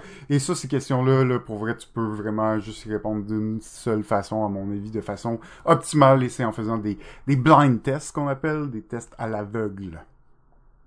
Ben, bien d'accord. En fait, de tous les points qu'on a passés depuis le début, les règles c'est probablement, euh, en plus, ce qui touche le plus les jeux de société. Euh, parce que le jeu vidéo, la plupart du temps, va imposer les règles. Peut-être qu'elles sont pas claires, peut-être que c'est pas bien expliqué, peut-être que certains euh, certains pouvoirs dans le jeu fonctionnent pas exactement comme ils devraient, il peut y avoir des bugs, des choses comme ça, mais tu n'auras jamais justement qui est garant des règles. Euh, tu sais, dans un jeu vidéo, qui est garant des règles, c'est le programme la plupart du temps. Dans un jeu de rôle, qui est garant des règles, ça va être le maître de jeu. Alors que dans un jeu de société, qui est garant des règles, c'est tous les joueurs, mais c'est le livret de règles. Mm. Euh, un jeu de société, c'est un livret de règles. À part quelques exceptions matérielles et tout ça, c'est probablement la composante la plus importante dans tous les jeux de société. Euh, c'est le, seul point d'accès à un jeu, c'est ses règles. C'est un concept tellement fondamental dans le jeu de société que, euh, en fait, c'est c'est pratiquement, je, je suis pas prêt à aller jusque là, mais presque. Le jeu de société, c'est les règles. J'aime ça, euh, j'aime ça, comment tu penses? J'aime ça. Ouais, ben, on, le sait, non, mais en plus, les gens qui aiment beaucoup les jeux de société sont, sont très anales sur les règles, puis c'est correct parce que c'est ça, en fait, c'est les règles. Non, mais c'est super important parce que, ben, c'est ça, hein, la compréhension des règles va déterminer euh, l'expérience autour de la table. Et rappelez-vous que vous, l'auteur, ne venez jamais avec euh, le jeu. Euh, vous pourrez pas être présent à toutes les, parties jouées de votre jeu. Donc, assurez-vous que les règles sont claires. Là, vous avez beau faire des vidéos en ligne, tout, pour l'expliquer. Vous pouvez le faire, pas de problème, mais faut que les règles soient claires. Donc, là, quand, on parle d'écriture de, règles, c'est un gros travail. on le sait. On sait que c'est aussi un travail qui va être euh, ben, généralement fait avec l'éditeur, si on a un éditeur. Ben, comme tu dis, c'est, c'est effectivement le c'est un mix, hein, parce que ton jeu, il y a comme deux niveaux de règles dans, le jeu de société. Il y a les règles écrites, donc les, vraies règles, mais avant ça, il y a la règle euh, que l'auteur a dans sa tête. Puis des fois, c'est c'est la même, mais des fois, c'est pas exactement la même. Des fois, il y a un petit cas de figure que tu demandes à l'auteur qu'est-ce qui arrive quand on fait ça. L'auteur est comme ah je le sais pas. Fait que là c'est pas la règle écrite qui est pas claire, c'est que la situation n'est pas encore clarifiée par l'auteur. Donc il y a comme toujours deux paliers de règles dans mm. lesquels il faut réfléchir. Euh, le travail de l'auteur est d'inventer les règles du jeu. Le travail de l'éditeur, selon moi, est de les écrire pour les transmettre aux joueurs. Ouais. Euh, c'est sûr que euh, si tu envoies ton, ton, ton jeu à un concours de proto, euh, les règles, c'est important. On va se le dire. Si vous écrivez les règles la veille de l'envoyer au concours, il y a des bonnes chances que ça soit pas assez clair. Il y a des bonnes chances qu'il y ait des manques, des bonnes chances qu'il y ait des oublis. Euh, c'est classique pour un auteur de bon penser que toutes ces règles sont, sont, sont complètes et tout. Là, tu joues avec lui, puis là, il y a une situation qui arrive, puis là, comme tu dis, il y a une situation qui arrive, et là, on lui demande ben, qu'est-ce qui arrive dans cette situation-là? Et il, il, le sait. Au contraire, il le sait, la réponse, il vous le dit, sauf que quand tu regardes dans les règles, c'est jamais marqué. Pas écrit. Parce que pour lui, c'est évident que c'est ça. Mais pour un joueur, ce ne l'est pas rien et il faut jamais prendre pour acquis des règles. Et ça, c'est, c'est, c'est, c'est difficile parce que souvent, c'est des petits points de règles, mais si c'est pas clair, ça se peut que ça fuck toute la partie, même si c'est assez petit. Euh, donc de là, l'importance de bien le noter et de le, de le bon, de, de, de l'informer, de le mettre dans les livres de règles, euh, parce que c'est c'est super important là, pour la compréhension, puis ça détermine beaucoup euh, l'appréciation que vont avoir les joueurs après. Effectivement, très bon point. Euh, on va passer maintenant euh, à la lentille numéro 27, la compétence, les skills. Pour utiliser cette lentille, arrêtez de regarder votre jeu et regardez les compétences que vous demandez à vos joueurs d'avoir pour jouer au jeu. Posez-vous ces questions. Quelles compétences le joueur doit-il avoir pour jouer à mon jeu? Y a-t-il des catégories de compétences qui sont manquantes ou qui sont de trop? Euh, quelles sont les compétences dominantes? Est-ce que les compétences que je demande d'avoir à mes joueurs euh, va de pair avec l'expérience que je veux créer pour mon jeu? Est-ce que les joueurs peuvent améliorer leurs compétences en jouant ou c'est quelque chose qui va rester assez stable? Et euh, ben, c'est quoi le niveau de compétence, dans le fond, qui est demandé? Ça, c'est vraiment important parce que au-delà des mécaniques, au-delà de tout comment le jeu fonctionne, souvent ces compétences-là euh, vont appuyer ou non l'expérience du jeu. Euh, il y a des jeux qui demandent beaucoup de calcul mental, mais tu sais, est-ce que est-ce que c'est approprié pour le type de jeu que vous voulez faire? Il y a des jeux qui demandent, on pense à des jeux de dextérité, particulièrement d'être capable de faire des pichenottes, de flipper des éléments euh, de façon précise. Est-ce que ça va à l'encontre de l'expérience que je veux créer ou ça la, ça la supporte? Euh, ça, c'est toutes des questions à se poser quand on crée un jeu parce que c'est qu'est-ce qu'on demande à notre joueur de faire dans son cerveau, cognitivement ou même physiquement parfois. Là. Ouais, pour moi, c'est euh, les questions à se poser pour savoir c'est qui ton public cible en fait. Euh, pour moi, c'est ça là, qui, qui sort de, de, de, de ces questions-là, parce que on veut savoir c'est quoi les compétences de tes joueurs. Ben, si c'est des joueurs qui jouent depuis 10 ans des jeux de société, ou si c'est des nouveaux joueurs, euh, ou si c'est des enfants, ben c'est pas les mêmes compétences qu'on veut utiliser. Donc, pour moi, c'est ça, c'est vraiment bien de se poser parce que oui, tu peux te poser toutes ces questions-là, mais il faut que tu saches euh, le comparer à quel public. Puis, euh, ben dans le fond, quand tu fais ton jeu, généralement, tu vas te dire, bah, ok, ben ça, je le vise pour les euh, gamers, je le vise pour la famille, je le vise pour les enfants. Et il faut que tu analyses euh, ces compétences-là par rapport aussi à ton public cible. Ces questions-là sont, sont très bonnes justement là, quand tu connais la finalité puis ce que tu veux arriver à faire avec et euh, que ça marche auprès de ton public cible. Effectivement, euh, les compétences, et souvent on va comme mélanger, ben pas toujours, là, mais compétences et mécaniques de jeu. Euh, je donne un exemple, bon, worker placement, c'est euh, placement d'ouvriers, c'est pas une compétence, on s'en c'est une mécanique de jeu. Mais si on prend, mettons, le concept de mémoire, on va dire, ah, ce jeu-là, il y a une mécanique de mémoire dedans. Mais la mémoire, c'est, ok, oui, ça peut être une mécanique, mais c'est aussi effectivement une compétence très précise. Euh, donc, est-ce que, justement, et on sait, l'utilisation de la mémoire dans les jeux de société, c'est euh, pas euh, une grosse controverse, mais c'est quand même sujet à beaucoup de discussions. Donc, est-ce que le fait d'utiliser de la mémoire dans mon jeu vient appuyer ma mécanique? Est-ce que ça vient euh, favoriser le type de public que je vise? Donc, toutes ces, questions-là sont vraiment intéressantes à se poser. récemment, je jouais à un jeu où il fallait diviser des, des chiffres. et ça, ça c'est c'était pas des grosses divisions, mais quand même, t'es comme ça, c'est une compétence, même si 90% du monde peuvent faire cette division-là parce que c'était des divisions très simples, mais on dirait que c'est comme une compétence un petit peu trop avancée pour certains publics. Même si la personne peut le faire, elle ne veut pas le faire. Donc ça, c'est des questions à se poser. Si tu, prends, si tu mets des divisions dans ton jeu, assure-toi que ça fit avec, comme tu dis, ton public, mais aussi avec l'expérience globale du jeu que tu veux créer. Donc, euh, on continue sur... Euh, la lentille 28, la valeur attendue. Donc là, on est dans un peu le, hasard, la chance, la perception de la chance euh, et les, chances estimées réelles. Euh, donc, la valeur attendue. Pour utiliser cette lentille, pensez aux probabilités que les différents événements de votre jeu ont de se produire et à ce que cela signifie pour vos joueurs. Posez-vous ces questions. Quelle est la probabilité réelle qu'un certain événement se produise? Quelle est la probabilité perçue? Quelle valeur le résultat de, cet événement a-t-il? Cette valeur peut-il être quantifiée?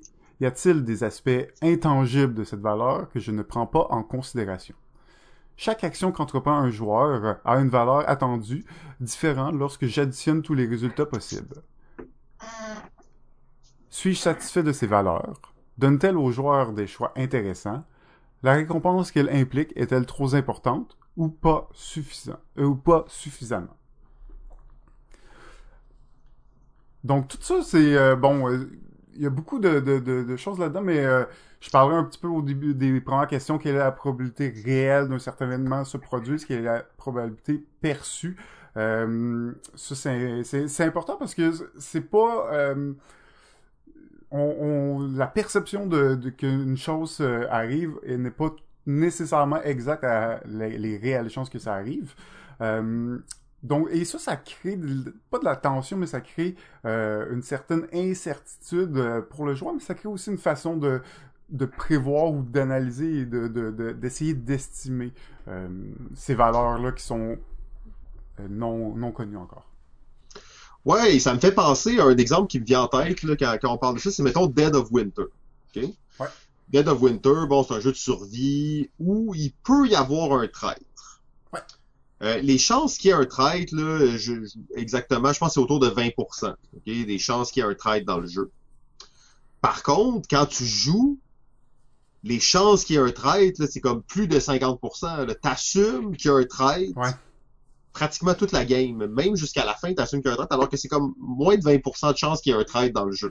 Euh, Mm. Et ça, ça c'est effectivement le, comment est-ce que exemple, une ouais. probabilité réelle versus probabilité perçue affecte euh, le jeu. Je trouve ça vraiment intéressant de jouer sur ces valeurs. C'est Mm. vraiment pas quelque chose auquel on pense tant souvent euh, dans, dans un jeu. Mais tu sais, ça peut être un jeu où il y a une carte catastrophe qui sort. Euh, elle sort euh, à chaque partie, mais euh, quelles sont les chances qu'elle sorte en début de partie ou en fin de partie? C'est sûr que la vision qu'on se fait en tant que joueur n'est pas exactement la même que la vraie statistique. tu sais. Ouais. Et, Et, euh, le hasard en fait en sorte que ça, ça peut ne pas être représentatif euh, de la de la moyenne sur des de courtes euh, par- ben sur une, une faible quantité là. Exact. Et l'autre exemple qui me vient, c'est en fait le tournoi international de Stop auquel on, a, on, on parlait tantôt. Tu sais, quelle est la probabilité qu'un événement se produise? Quand tu roules 2D, ben, tu as beaucoup de chances de rouler un 7 par rapport à rouler un 2 ou un 12. tu sais. Euh, mais le plateau de Stop est fait en conséquence que la rangée numéro 7 est plus longue que la 6, que la 8, que toutes les autres, et ça va en décroissant. Donc, la rangée 12 et 2 sont les plus courtes. Mm. Et ça, je trouve que c'est juste la, vraiment la représentation très directe et très facile de comment équilibrer le hasard dans un jeu. Euh, toutes ces questions-là viennent beaucoup de l'équilibrage. Est-ce que en jouant au jeu, on a l'impression qu'on a assez de contrôle ou juste pas assez? Ou tu sais comme est-ce qu'on a l'impression que le hasard est bien réparti? Même si en analysant les chiffres et les vrais stats, on se rend compte que ben c'est vraiment pas bien balancé. Mais quand tu joues, est-ce que tu as l'impression que c'est bien balancé? C'est ça qui est important. Absolument. Euh, justement, ça fait un beau pont avec la lentille numéro 29, la chance.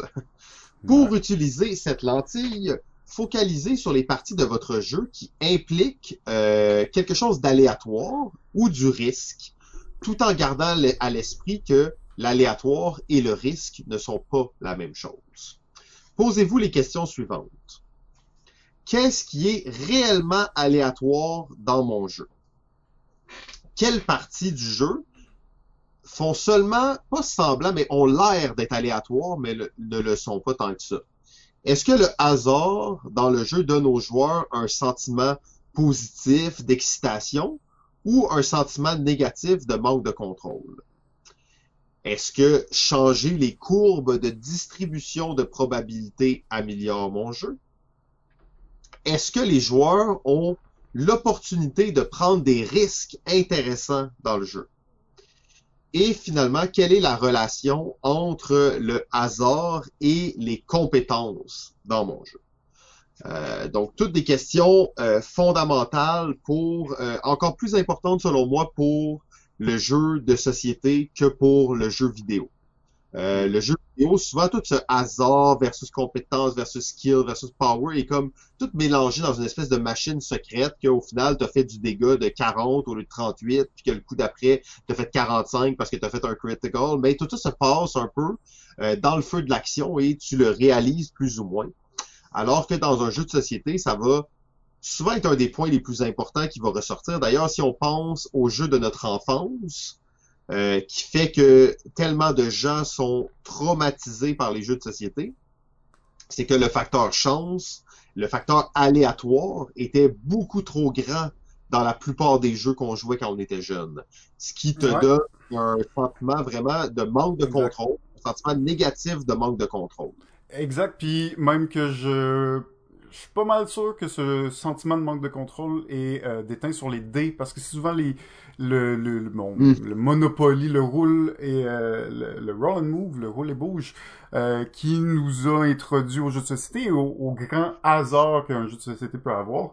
Puis ben c'est ça, moi je trouve que et moi-même au début, j'étais très réticent à des jeux de dés parce que les dés c'est le hasard et le hasard j'aime pas ça dans les jeux, tu sais.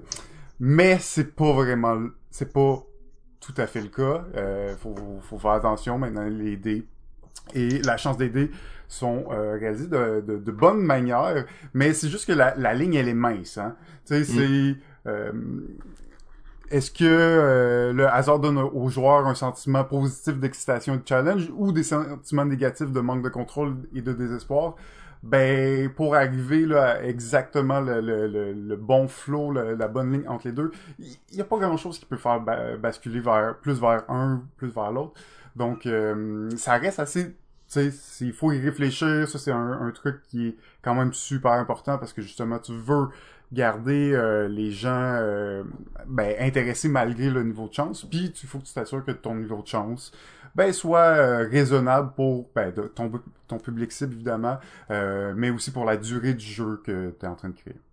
Oui, puis aussi des fois, c'est que la, la chance, on, on, va souvent le voir comme ça dans, dans des jeux plus vieux la chance, c'est, puis c'est l'exemple parfait, c'est les cartes chance là, du Monopoly. Mais tu piges une carte, puis ben ça défonce ta game ou ça t'aide, ou tu sais, mais la, la chance, le hasard qui affecte un joueur versus la chance et le hasard qui affectent la partie, ça crée un sentiment complètement différent. Parce que quand ça affecte un joueur, il y a une espèce de sentiment d'injustice qui peut se créer. Mm. Alors que quand ça affecte le jeu, ben est-ce que toi, tu étais plus près que moi, puis on pouvait mitiger, puis préparer? D'ailleurs, l'autre point dans, dans cette lentille-là qui est tellement important, c'est le risque. Euh, pour prendre des risques, ça prend une certaine forme de hasard, de chance. Mm. Mais il faut que le jeu te permette de dire, OK, je vais prendre un risque pour faire plus de points, mais en sachant que ça ça l'amène des risques, ça se peut que ça marche pas. Et ce côté-là est vraiment excitant et intéressant, euh, surtout dans des jeux, mais encore une fois, Ken Stop qui réémerge de ça, mais des jeux de prise de risque, hein, des jeux de, de push your luck, push mais même, euh, même dans Catan aussi, hein, c'est un peu le même ah. concept 2D. Euh, euh, et là, tu vas construire sur le plateau des endroits, tu peux les construire sur des proches des 6 et des 8 qui ont plus de chances de sortir, mais aussi euh, sur des, des 2 puis des 12 qui ont moins de chance, mais euh, qui ont aussi un intérêt là euh, d'une certaine façon. Donc, ouais, je, je suis d'accord. Absolument. Et la chance, c'est un que tu l'as dit, la ligne est mince. En ce moment, on teste beaucoup de, de roll and write. On, on, en joue énormément. Et la, la ligne entre un jeu pratiquement totalement random et un jeu où les choix sont intéressants, euh, elle est très, très, très mince, en fait. Là. Il y a, il y a, il y a pas beaucoup de choses qui les séparent, ces deux choses-là. C'est la, la mince ligne rouge à ne pas franchir. Ouais, c'est ça. Puis, tu sais, la, la chance, t'en veux, mais là, si t'en as trop, ça devient trop random. Puis là, si t'en as pas assez, ça devient un jeu trop euh, linéaire où il y a aucune excitation parce que tu sais exactement où ça commence puis où ça finit. Euh, donc c'est ça, il faut que tu trouves le juste milieu, mais aussi le juste milieu qui va plaire à ton public cible. Pour moi, c'est c'est quand même assez important aussi dans le développement de penser à qui s'adresse ce jeu, euh, parce que ça va donner des, des, des, des buts ou des objectifs légèrement différents selon ton public cible. À, 100%, ça va aider à faire des choix euh, sur le, design. exactement. Ok, donc là, on, une, genre de, on rentre dans une sous-section qui est l'équilibre. Donc, on parle de, de l'équilibrage des mécaniques plusieurs concepts euh, intéressants dans, ce principe-là. Évidemment, on va parler du euh, de la différence euh, entre un peu les jeux asymétriques et les jeux symétriques.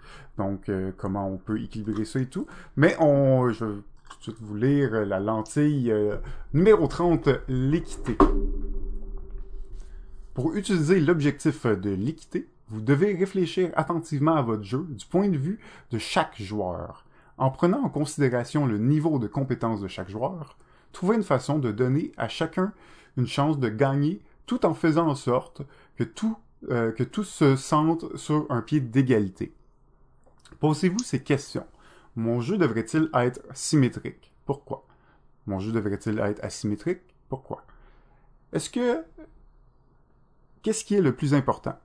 Que mon jeu soit euh, une mesure efficace de ce qui a le plus de compétences ou qui donne à tous les joueurs un challenge intéressant. Si je veux que des joueurs de différents niveaux de compétences jouent ensemble, quels moyens vais-je euh, utiliser pour reprendre, pour rendre le jeu intéressant et stimulant pour chacun? Euh, donc, c'est l'équilibrage, euh, c'est ça, bon, du jeu, évidemment, il faut qu'on que tous les joueurs sentent qu'ils ont une chance de gagner, et ça, c'est presque presque la théorie du Mario Kart, j'ai envie de dire. Ouais. C'est-à-dire que à tout moment Mario Kart, même si tu te fais, bon, euh, tu es en dernière position, t'es loin du, du peloton et tout, t'as toujours une chance de, de, revenir. La chance, ils vont mettre la chance de ton côté, ils vont te donner des, des étoiles, ils vont, tu sais, le jeu est pensé pour que tu ne sois pas laissé euh, derrière à la traînée. Euh, si on pense à d'autres jeux de course, là, moi je joue à un jeu de course en ce moment, puis ben si, si tu perds une seconde, tu perds une seconde. T'es largué, puis si t'es 10 secondes euh, derrière les autres, t'es 10 secondes derrière les autres, puis y a, y a, le jeu ne te donne pas la, la chance de revenir. Alors que c'est ça, le concept Mario Kart, c'est toujours garder les joueurs dans le jeu. On disait dans toi, si après 20 minutes pour les, les 18XX, si après 20 minutes tu te sens que t'es déjà largué, euh, ben c'est une problématique. Puis euh, ça, donc ça, ça, ça importe sur le, le, le, flow là, du jeu. Tu sais, quand on parle de la, la mince ligne, là, la mince ligne entre un jeu euh, trop stressant, trop ennuyeux, trop d'hasard, euh, trop linéaire, euh, ben on l'appelle le flow. Puis tant que t'es dans le flow, euh, ben tu devrais être en mesure de, de livrer une expérience intéressante à tes joueurs. Et ben c'est ça. C'est c'est le concept du flow, puis c'est important d'être là-dedans parce que sinon, tu peux donner trop de trop de possibilités qui va créer de l'anxiété ou trop peu de possibilités ou trop d'hasard qui va créer de, de, l'ennui du euh, désintéressement de la part du joueur. Ouais, ben c'est un bon point. Puis l'équité, c'est euh, tu sais les lentilles là, ça veut pas dire faut qu'il y ait de l'équité dans le jeu. C'est pas nécessairement ça que ça veut dire. Ça veut juste dire qu'en fonction du jeu que tu fais, faut que tu sois conscient de quelle est la forme d'équité que tu veux avoir. Euh, quand on pense, mettons, aux échecs, qui est un jeu qui a aucune équité. Si t'es meilleur que moi, tu vas me battre à 100% des fois.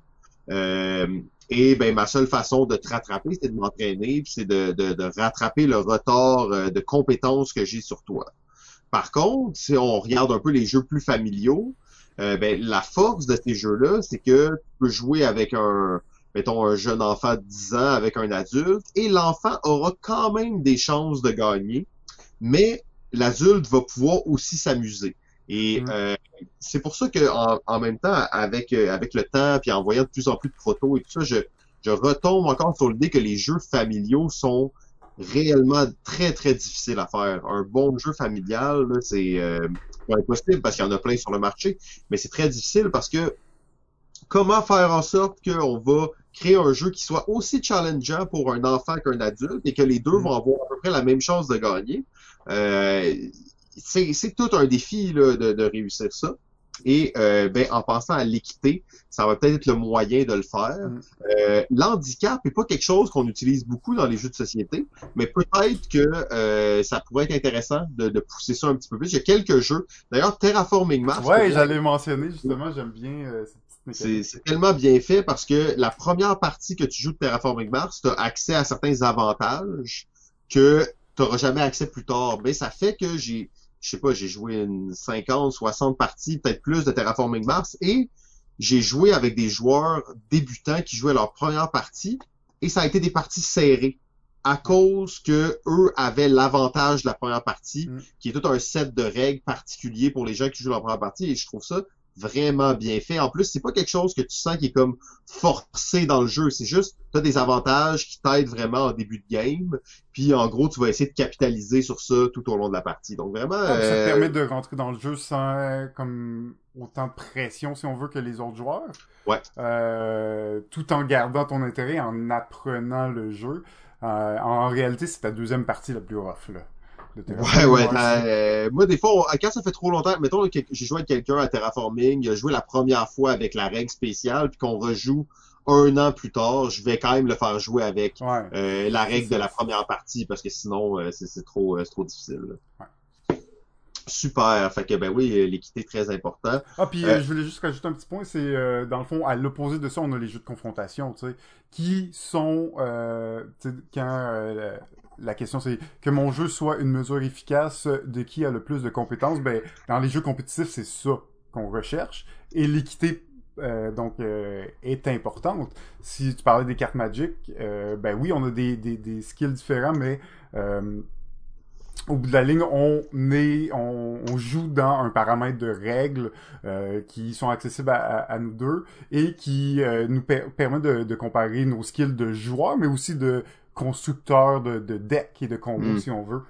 Euh, donc, euh, puis, puis là, on parle Magic, mais moi, je pense aussi à, à, Netrunner, où là, on est dans un système asymétrique. On est encore dans un jeu de confrontation, où, bon, il va y avoir deux joueurs, un des deux va l'emporter, mais il y en a un qui est qui est une entité, puis qu'il y en a un autre qui est une autre entité, donc des actions différentes, des, des un peu des buts, des objectifs différents.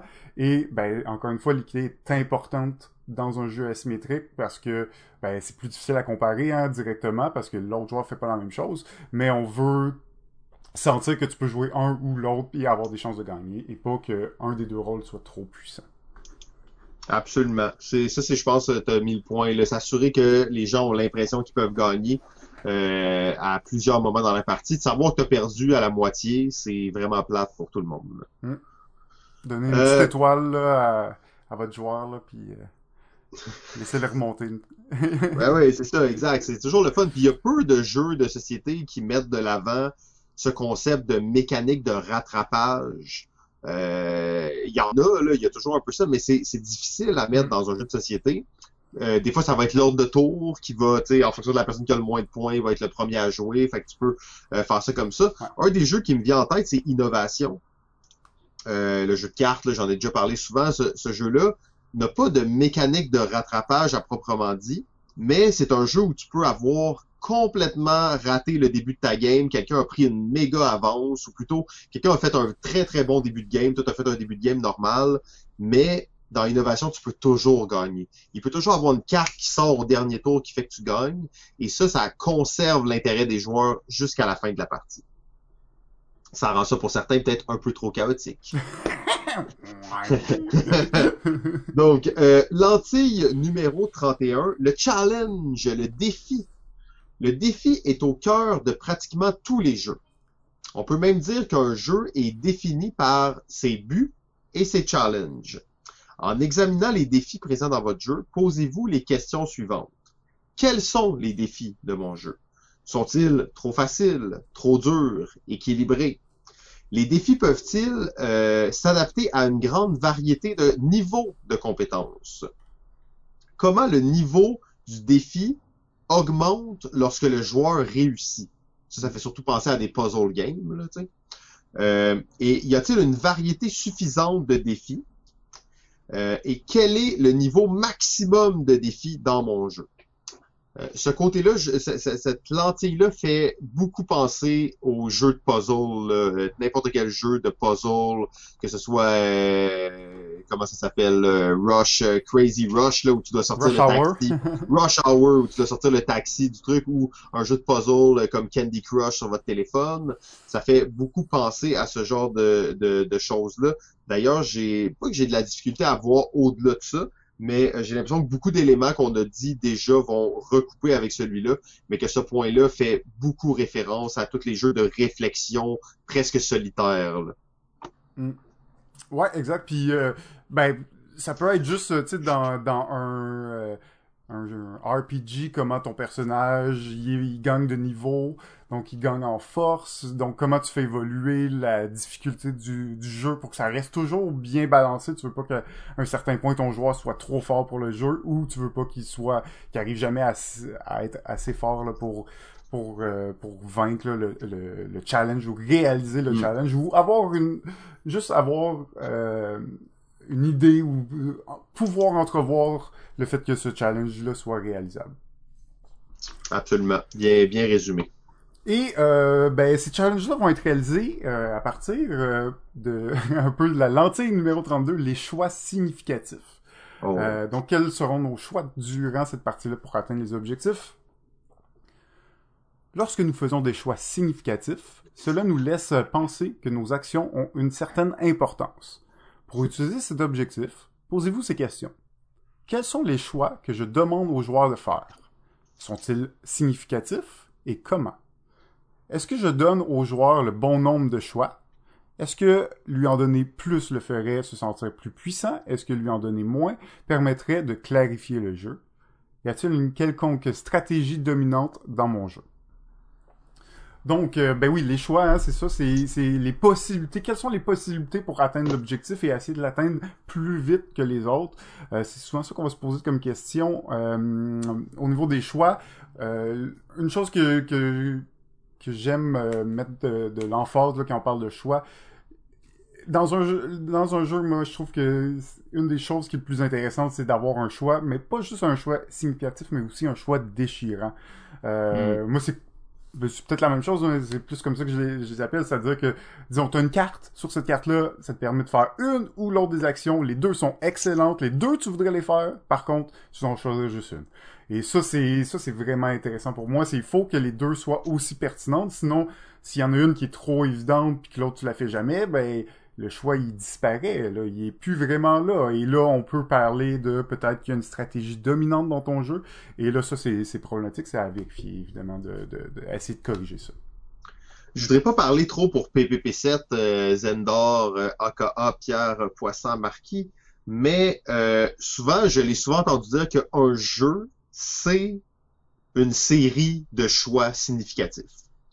Mm. Euh, donc, on parlait des règles, tantôt on parlait d'objectifs. Pour moi, les choix significatifs, c'est le cœur d'un jeu, c'est une façon d'expliquer très vite ton jeu, euh, de savoir si les gens vont aimer ça, de savoir, euh, en fait, c'est vraiment, c'est c'est crucial, en fait, d'avoir des choix. C'est pas rare qu'on va voir des jeux, des protos, qu'il n'y a pas cette notion de choix significatif ou, comme dit Jeff, de choix déchirant. Justement, le move euh, de base, le, le move, euh, le meilleur move semble apparent. Et ça, c'est pas une sens le fun parce que tu as juste l'impression de suivre ce que le jeu te dit de faire. Euh, et c'est ça, Exact. tu veux sentir que tu as un certain contrôle sur ce qui se passe. Puis, Euh, euh, je j'ai- pense, ça me fait penser à, excuse-moi, ça me fait penser à Twilight Struggle, tu sais, justement, t'as toujours l'événement où, ben, tu peux jouer pour le numéro. Fait qu'est-ce que l'événement vaut la peine? Des fois, l'événement est généralement plus puissant que l'action de base, mais contextuel. Fait que pas toujours applicable à tout moment de la partie. Donc, il y a toujours ce- cette notion, est-ce que je la garde tard? Si je fais l'événement maintenant, je pourrais pas la faire plus tard. Euh, donc, il y a tout ça à se poser, là. Donc, qui, rajoute de la tension et donc euh, de la réflexion et ça c'est ce qu'on recherche là surtout là c'est sûr qu'on on parle de jeux de, stratégie poussée mais des choix significatifs il y en a même dans les jeux familiaux là Ben, en fait, je, je, je suis en train de me dire, et là, je lance un genre de défi, là. Je crois pas qu'il y a un bon jeu qui a pas des choix significatifs dedans. ouais. Euh, Il y a plein de lentilles qu'on a regardées, là, que t'es comme, OK, c'est plus ou moins applicable, tu peux, il y a des bons jeux qui l'ont, il y a des bons jeux qui l'ont pas, tu sais, comme, mais les choix significatifs, je, je, je ne connais pas de bons jeux qui, il y a pas justement ce choix significatif à faire dedans. Euh, et là, toi, tu parlais de choix déchirant, c'est drôle parce que hier, il m'est arrivé un- une situation un peu spéciale. Je testais un de mes jeux, un proto, et euh, bon, je j'expliquerai pas tout, mais rapidement comme ça, dans le jeu, tu tu vas placer des icônes là, dans certaines dispositions pour faire des points. Par contre, ces icônes-là, tu les utilises aussi pour euh, construire d'autres affaires dans le jeu. Fait que ça veut dire que tu es en train de placer tes icônes, Hmm. puis là, tu veux utiliser ton icône pour construire quelque chose, mais si tu utilises ton icône pour construire quelque chose, tu viens de détruire la construction que tu étais en train de faire qui allait te donner plus de points. Mm. Fait que tu as le concept de choix déchirant qui était très fort, mais tous les joueurs autour de la table sont revenus avec, ils m'ont dit, je me sentais trap. Je, c'était comme trop déchirant pour eux. ah Fait- oui à ce point là où... Fait que là, des fois, il y a comme, et c'était la première fois vraiment que je me retrouvais face à cette situation-là, puis j'étais comme, c'est vrai, je le sentais, ce sentiment-là d'anxiété, tu sais, c'était Mm. comme, c'est pas le fun, tu sais, c'est tellement Ouais. déchirant que tu te fais, tu te dis, ok, soit que je détruis tout ça, ou soit que je construis rien. Fait que là, c'est comme, oui, t'as des choix significatifs et déchirants, mais c'est trop, peut-être, trop, fait qu'il y a, il y a comme une certaine balance à faire. C'était rare que je me trouvais face à cette situation-là, mais je trouvais ça intéressant de, de le mentionner. Lentille numéro 33, la triangularité. Gros terme, gros terme, mais qui est pas si complexe à comprendre. Donner le choix à un joueur de jouer la sécurité pour une petite récompense ou de prendre un risque pour une plus grosse récompense est une bonne manière de rendre votre jeu plus intéressant. C'est ce qu'on va appeler la triangularité. Ai-je actuellement une triangularité dans mon jeu? Sinon, comment est-ce que je pourrais en ajouter une? est-ce que mes tentatives de triangularité sont bien équilibrées? Donc, est-ce que mes récompenses sont appropriées par rapport aux risques qu'on peut prendre? Euh, c'est un, un, un, concept assez classique, on en a parlé d'ailleurs un peu plus tôt là, dans, dans l'épisode, le risque. Est-ce que si je dis, OK, je fais un point maintenant, ou je prends la chance d'en faire trois dans deux tours. Euh, et souvent, on parle de choix déchirant, tout est, connecté, bien entendu, mais c'est un concept qui va rendre un jeu beaucoup plus excitant, beaucoup plus emballant. OK, ce tour-ci, je suis plus fessier, donc je prends le point, mais dans deux tours, je vais y aller pour le, plus de points. Donc, c'est souvent euh, ce qui va aussi aider à faire des... à, à rendre les choix plus difficiles à faire. Ouais, puis ben encore une fois, il hein, faut que ça soit bien balancé pour euh, que ça soit réellement déchirant. Donc, il faut que ça soit dans le flow, là, dans, sur la ligne. Exact. euh, Lentille numéro 34, euh, compétence versus la chance. Ah. Pour, pour, vous aider à déterminer comment équilibrer la compétence et la chance dans votre jeu, posez-vous ces questions. Les joueurs sont-ils ici pour être jugés, compétence, ou pour prendre des risques, chance? Les jeux reposant sur les compétences tente à être plus sérieux que ceux reposant sur la chance. Mon jeu est-il sérieux ou détendu? Certaines parties de mon jeu sont-elles ennuyeuses? Si c'est le cas, est-ce que j'ajoute des éléments de chance? Est-ce que euh, ajouter des éléments de chance pourrait les animer? Est-ce que certaines parties de mon jeu semblent trop aléatoires? Si c'est le cas, est-ce que remplacer des éléments de chance par des éléments de compétence ou de stratégie permettrait aux joueurs de se tenir plus en contrôle? Euh, ouais, ben écoute, ça c'est hein, euh, même euh, même chose un petit peu que, que le concept d'avant, compétence, chance. Encore une fois, public cible, on est là. C'est quoi l'objectif? C'est de d'être compétitif, d'avoir un jeu plus euh, soutenu, sérieux ou d'avoir un, un, moment détendu, relax. ça va déterminer aussi, bon ben beaucoup le, ratio entre les deux.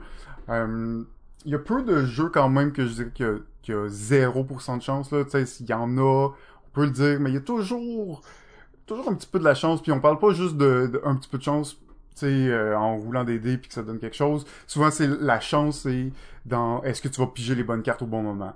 Est-ce que tu vas avoir les bonnes combinaisons? Est-ce que les cartes que tu as besoin vont sortir dans le marché ce tour-ci? C'est aussi ça un petit peu euh, la chance. Évidemment, ça ne, joue pas sur euh, bon l'émotion de la chance autant que d'autres principes. Fait qu'il y a des façons de, de, de, de, faire en sorte que la chance soit moins, euh, moins pesante sur le, le jeu, bien qu'elle soit là. Oui, ben cette lentille-là, pour moi, c'est un peu, comme on va dire, la lentille maîtresse de cette section. On a analysé la compétence, on a analysé la chance, on a analysé le risque, on a analysé un ouais. peu tout. Maintenant, on, on, a analysé chaque aspect individuellement, on se recule un petit peu et on regarde un versus l'autre. Est-ce que on a le bon ratio compétence versus chance? Euh, il y a des jeux souvent euh, qui demandent beaucoup de compétences durant la partie, mais euh, à la fin, ça va se résoudre sur de la chance je vous avais parlé un peu de, de Lords of Vegas, gros jeu d'échange et tout ça, ben souvent ça va se déterminer sur qui sera le dernier joueur, puis est-ce qu'il va faire un bon roulement de dés au dernier tour. Euh, donc ça, ça brime un peu la, le plaisir de la fin de la partie. Euh, et ça, c'est exactement ce, cette lentille-là va nous aider à résoudre est-ce que le, le, ratio entre les deux mm-hmm. aspects du jeu est bien balancé. Exact. Lentille numéro 35, la tête et les mains. Euh, c'est intéressant. C'est quand même peut-être une lentille qui s'applique pas à 100% aux, aux, jeux de société, mais bon, euh, on va quand même la regarder. Euh, Yogi Berra a dit un jour, le baseball repose à 90% sur le mental, le reste sur le physique, donc 10%. Pour être sûr que votre jeu a un équilibre un peu plus réaliste entre le mental et le physique, utilisez l'objectif, euh, ben, la lentille, tête et main. Posez-vous les questions suivantes. Est-ce que mes joueurs recherchent de l'action pure ou un challenge intellectuel? Est-ce que d'ajouter à mon jeu plus d'endroits qui impliqueraient des puzzles pourrait le rendre plus intéressant? Est-ce qu'il y a des endroits dans le jeu où le joueur peut se détendre l'esprit, jouer sans se poser de questions? Est-ce que je peux donner aux joueurs un choix, réussir en faisant euh, beaucoup de dextérité ou réussir en faisant de manière intellectuelle? Est-ce que c'est possible de faire un mix entre les deux?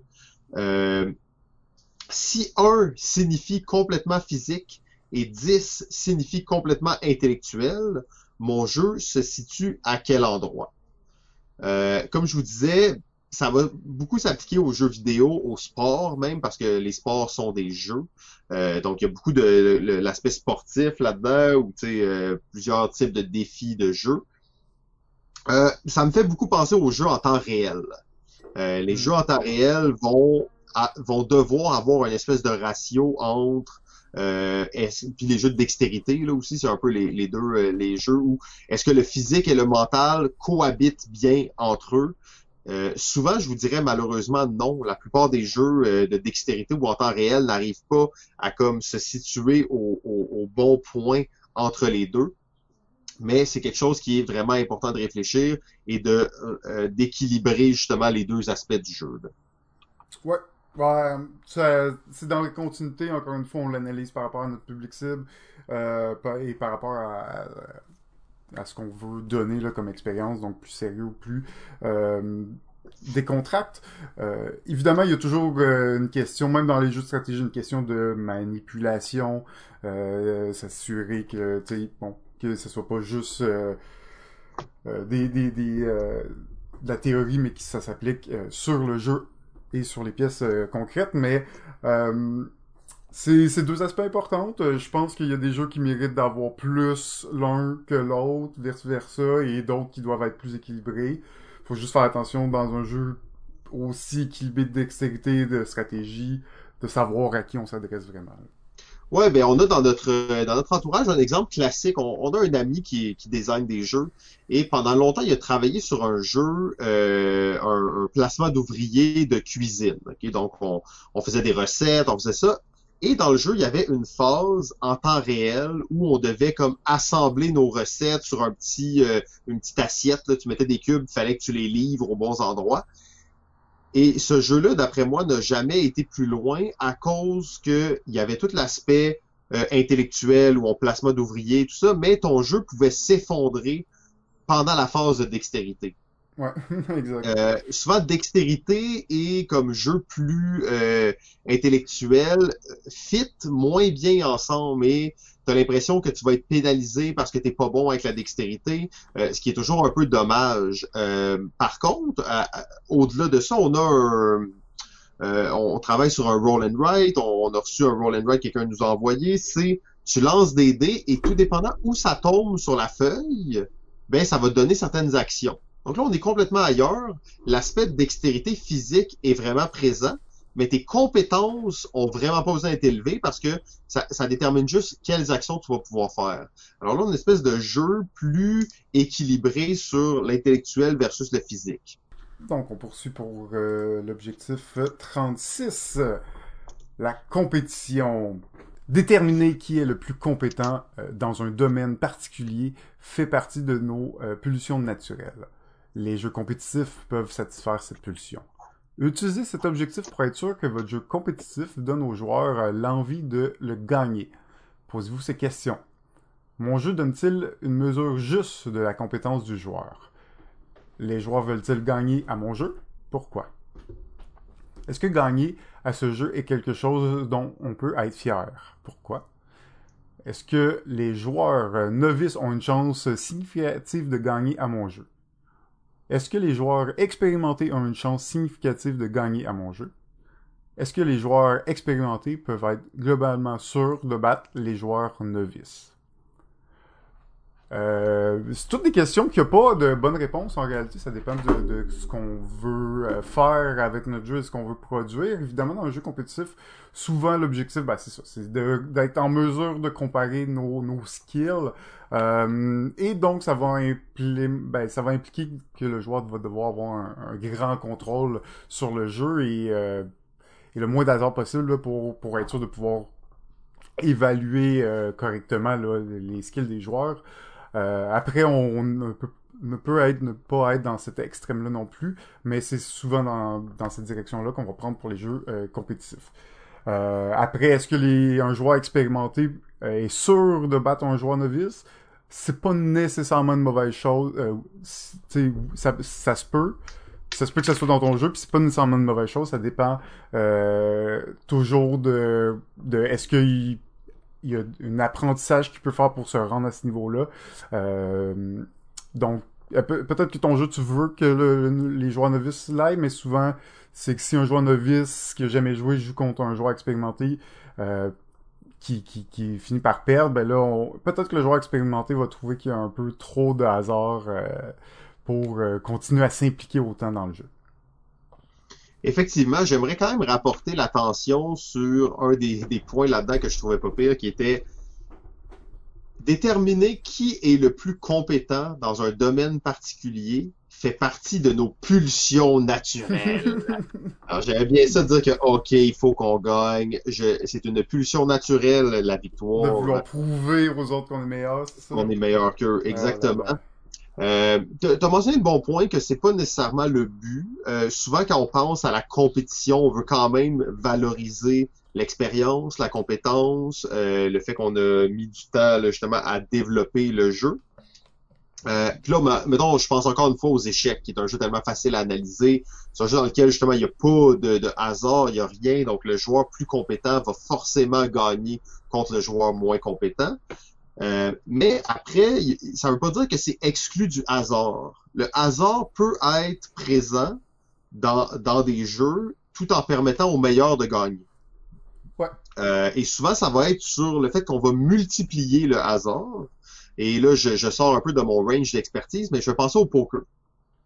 Euh, au poker, là, je n'ai aucune chance de battre un joueur plus expérimenté que moi. Euh, c'est impossible. Oui, je peux gagner une main de temps en temps, euh, mais j'aurai aucune chance de gagner une partie contre un joueur plus expérimenté, euh, même si c'est un jeu dans lequel il y a énormément de chances. Fait que c'est pour ça des fois le hasard, il, il est pas exclusif à des jeux où le meilleur va gagner ou perdre. C'est sûr que euh, si on dit on roule un dé puis on regarde qui a le plus haut chiffre, euh, même si moi j'en ai roulé plus que toi, j'ai pas plus de chances de gagner. Euh, donc, la lentille numéro 37, c'est l'opposition complète à la lentille numéro 36, la coopération. Collaborer et réussir à gagner en tant qu'équipe est un plaisir particulier qui peut créer des liens sociaux qui perdurent. Wow, c'est beau ça. Hmm. Utilisez cet objectif pour étudier les aspects coopératifs de votre jeu. Posez-vous ces questions. La coopération requiert de la communication. Est-ce que les joueurs ont suffisamment d'opportunités de communiquer? Est-ce que la communication peut être améliorée? Mes joueurs sont-ils déjà amis ou sont-ils étrangers? S'ils se connaissent pas, est-ce qu'il y a moyen de briser la glace plus facilement? Y a-t-il une synergie 2 plus 2 égale 5 ou une antergie 2 plus 2 égale 3 quand les joueurs travaillent ensemble? Pourquoi? Tous les joueurs ont-ils le même rôle ou chacun a des rôles spécifiques? Euh, la, coopération est très largement améliorée quand certaines tâches ne peuvent être accomplies qu'à plusieurs. Très bon point. Euh, mon jeu comprend-il ce genre de tâches?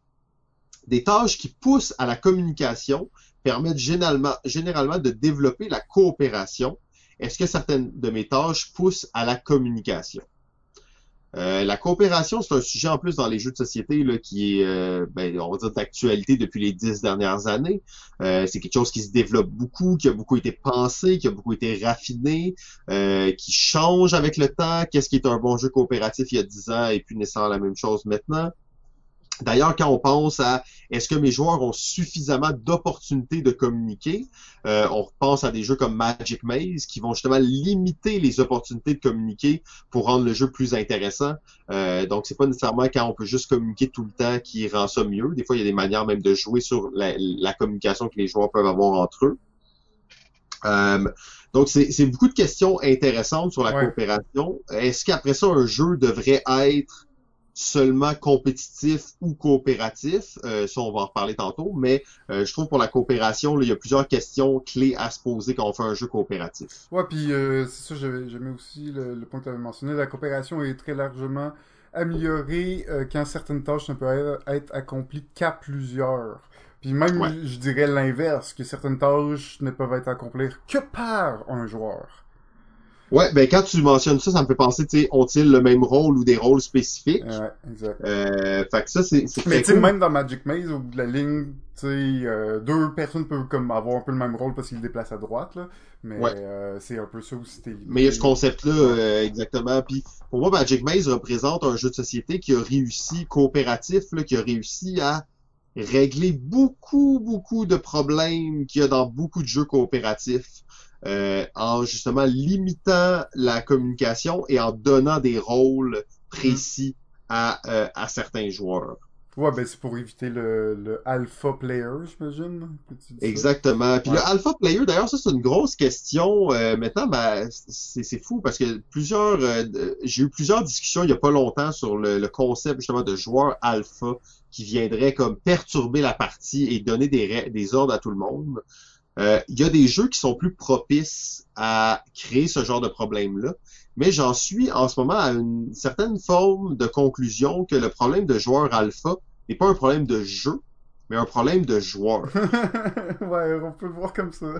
Euh, après, il y a des jeux qui sont plus propices à le faire, mais réellement, c'est un problème de joueur. Quand je pense à Ghost Stories, euh, moi, je veux pas jouer avec du monde, pas parce que c'est un jeu qui a des problèmes de joueur alpha, parce que j'ai des problèmes de joueur alpha en jouant à Ghost Stories. Mais il y a d'autres jeux qui sont presque pareils comme Ghost Stories dans la, la- l'interaction entre les joueurs, où j'aurais aucun problème parce que c'est toute notre première game, puis on connaît pas le jeu, puis on explore le jeu, puis on a tout un peu le même niveau de compréhension des actions et des stratégies. Donc, mon, mon input est aussi intéressant que celui de quelqu'un d'autre, puis notre, notre opinion a pratiquement une valeur égale. tu sais. Puis ben, j'avais aussi en exemple évidemment Capitaine Sonore, là, un jeu Ouais. en équipe où on a tous un rôle et on doit communiquer euh, un peu entre nous là, pour euh, coordonner nos actions, puis euh, bon, essayer de, de trouver et d'éliminer le, le sous-marin de l'au- de l'autre équipe.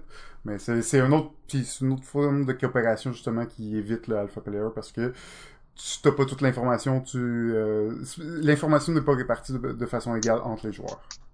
Ben justement, tu parlais de Captain Sonore, je pense que ça va bien introduire la lentille euh, numéro 38. Numéro 38, euh, compétition versus euh, coopération. L'équilibrage de la compétition et de la coopération peut être fait de nombreuses façons intéressantes. Utilisez cette euh, lentille pour définir si elles sont équilibrées de manière adéquate dans votre jeu. Posez-vous ces questions. Si 1 représente la compétition et 10 représente la coopération, quel score mon jeu obtiendrait-il? Puis-je donner le choix aux joueurs de jouer de manière coopérative ou compétitive? Mon public préfère-t-il la compétition ou la, collaboration? Ou un mélange des deux? Est-ce que la compétition euh, par équipe aurait une raison d'être dans mon jeu? Mon jeu est-il plus amusant avec de la compétition par équipe ou avec de la compétition en solo?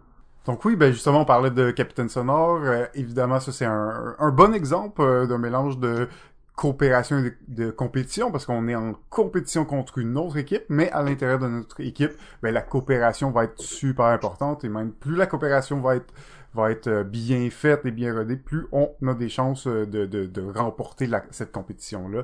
Euh, donc oui, c'est sûr que c'est pas tout le temps juste un ou juste l'autre. Souvent, on voit quand on parle de jeu coopératif, on parle d'un jeu coopératif, là, donc euh, 10 sur l'échelle euh, de Mhm. coopération.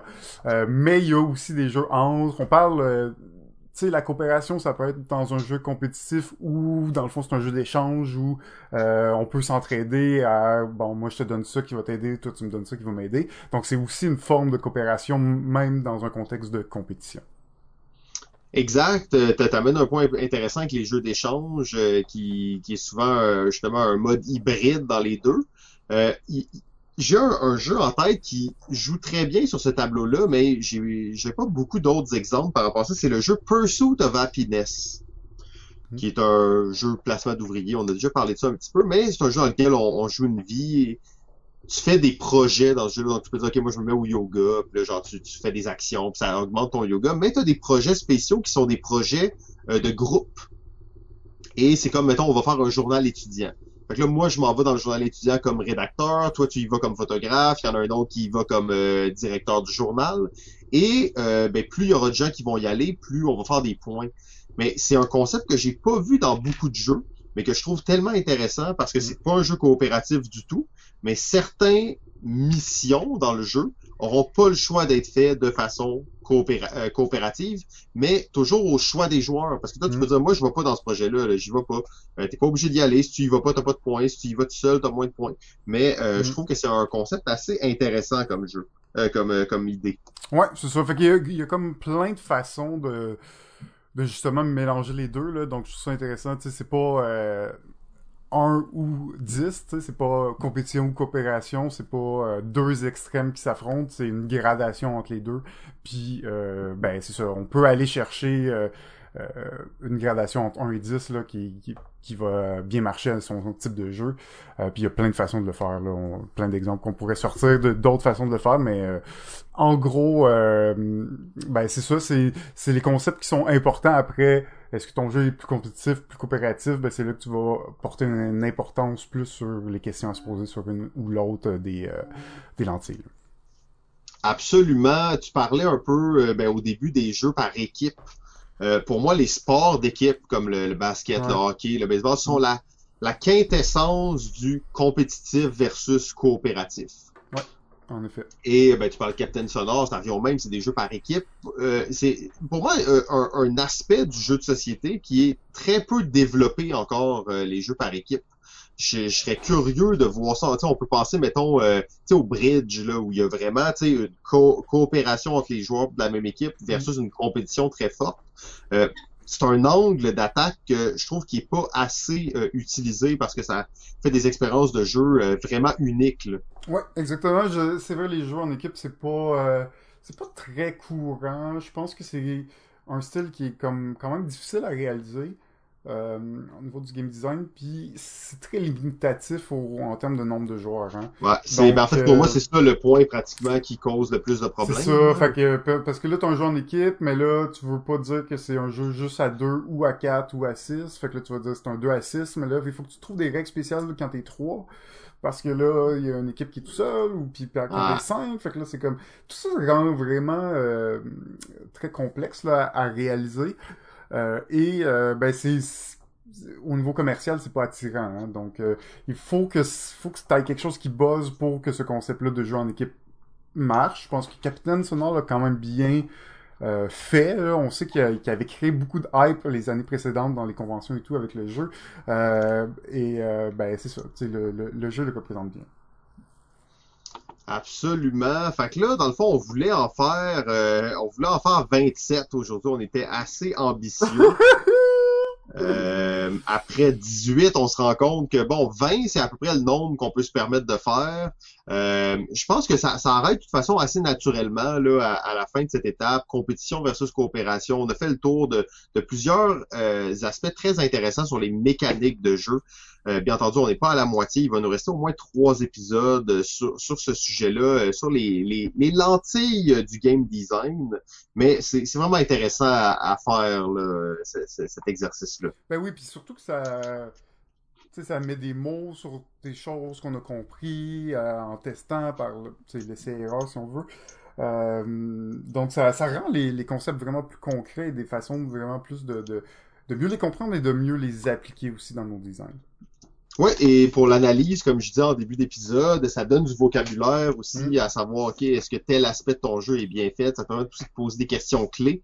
Euh, je vous le garantis, encore une fois, passez à travers les 100 lentilles avec votre jeu et euh, vous aurez un chef-d'œuvre sous la main. Euh, donc, JF, ça, Yes. ça fait déjà le tour Et de oui, on l'épisode va, 8. on va terminer ça malheureusement. euh, Mais malheureusement, après, euh, quoi, ça fait quoi, une heure et quart qu'on a commencé? à peu près, à peu près. euh, à peu près une heure. ouais. Ouais, c'est ça, peut-être euh, 55 minutes approximativement. Euh, et On c'est va garder là... un temps raisonnable, fait qu'on va rappeler ça maintenant. Exactement, on va pas dépasser une heure. Euh, donc, c'est officiellement comme le, le dernier épisode là, où on va être là les deux ensemble comme ça de la saison 8. Bien entendu, on se retrouve pour le party de fin de saison. Deux épisodes euh, assez euh, excitants avec des invités, tout ça. L'after party en soirée, on joue à Jackbox. Soyez là, c'est le 7 novembre prochain. Euh, sinon, Euh, dernier point, on veut remercier tous les Patreons qui sont là aussi. Euh, vous êtes vraiment très cool, la Nation Balado Ludique. Yes. Maintenant, JF fait des vidéos exclusives pour les Patreons. Donc, euh, ratez pas ça, là, ça vaut la peine. là. Oui. Je peux Ben, bâcher ouais. un peu sur toi. Ah, j'ai vu ça. euh, J'ai Ah, vu ça. euh, ben là, c'est ça. Il y a comme une espèce de... un peu. On peut pas en parler trop là, parce que si vous êtes Patreon, vous savez de quoi on parle. Les autres, ben, on... vous devez être Patreon pour voir les vidéos spéciales, mais ne vous inquiétez pas, ma riposte à JF sera terrible. Euh, Donc, euh, c'est ça, il y a une petite rivalité hein, qui, qui s'é- s'élabore et éventuellement peut-être que Zen Pierre et Zen, Zendor, les deux pierres de ce monde, vont reprendre des vidéos euh, pour les Patreons. C'est à suivre, ça aussi. Euh, donc, ben, JF, euh, Yes. sur ça, c'était un grand plaisir de faire cet épisode. Ben oui, c'est un plaisir. euh, Et ben, c'est ça, c'est la fin de la saison. On a le party, mais on se retrouve quand même pour une saison 9, hein, l'année prochaine, probablement.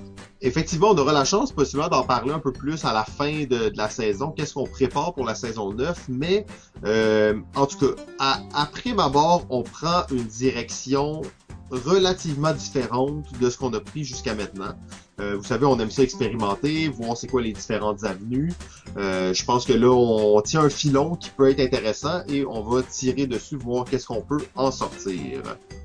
Et oui, on continue des expérimentations. Ça va être une saison spéciale, très très spéciale. Oh yes! Euh, Sur ce, JF, je Bon. te souhaite une très bonne journée. Yes, à toi aussi. Et je te dis à la semaine prochaine.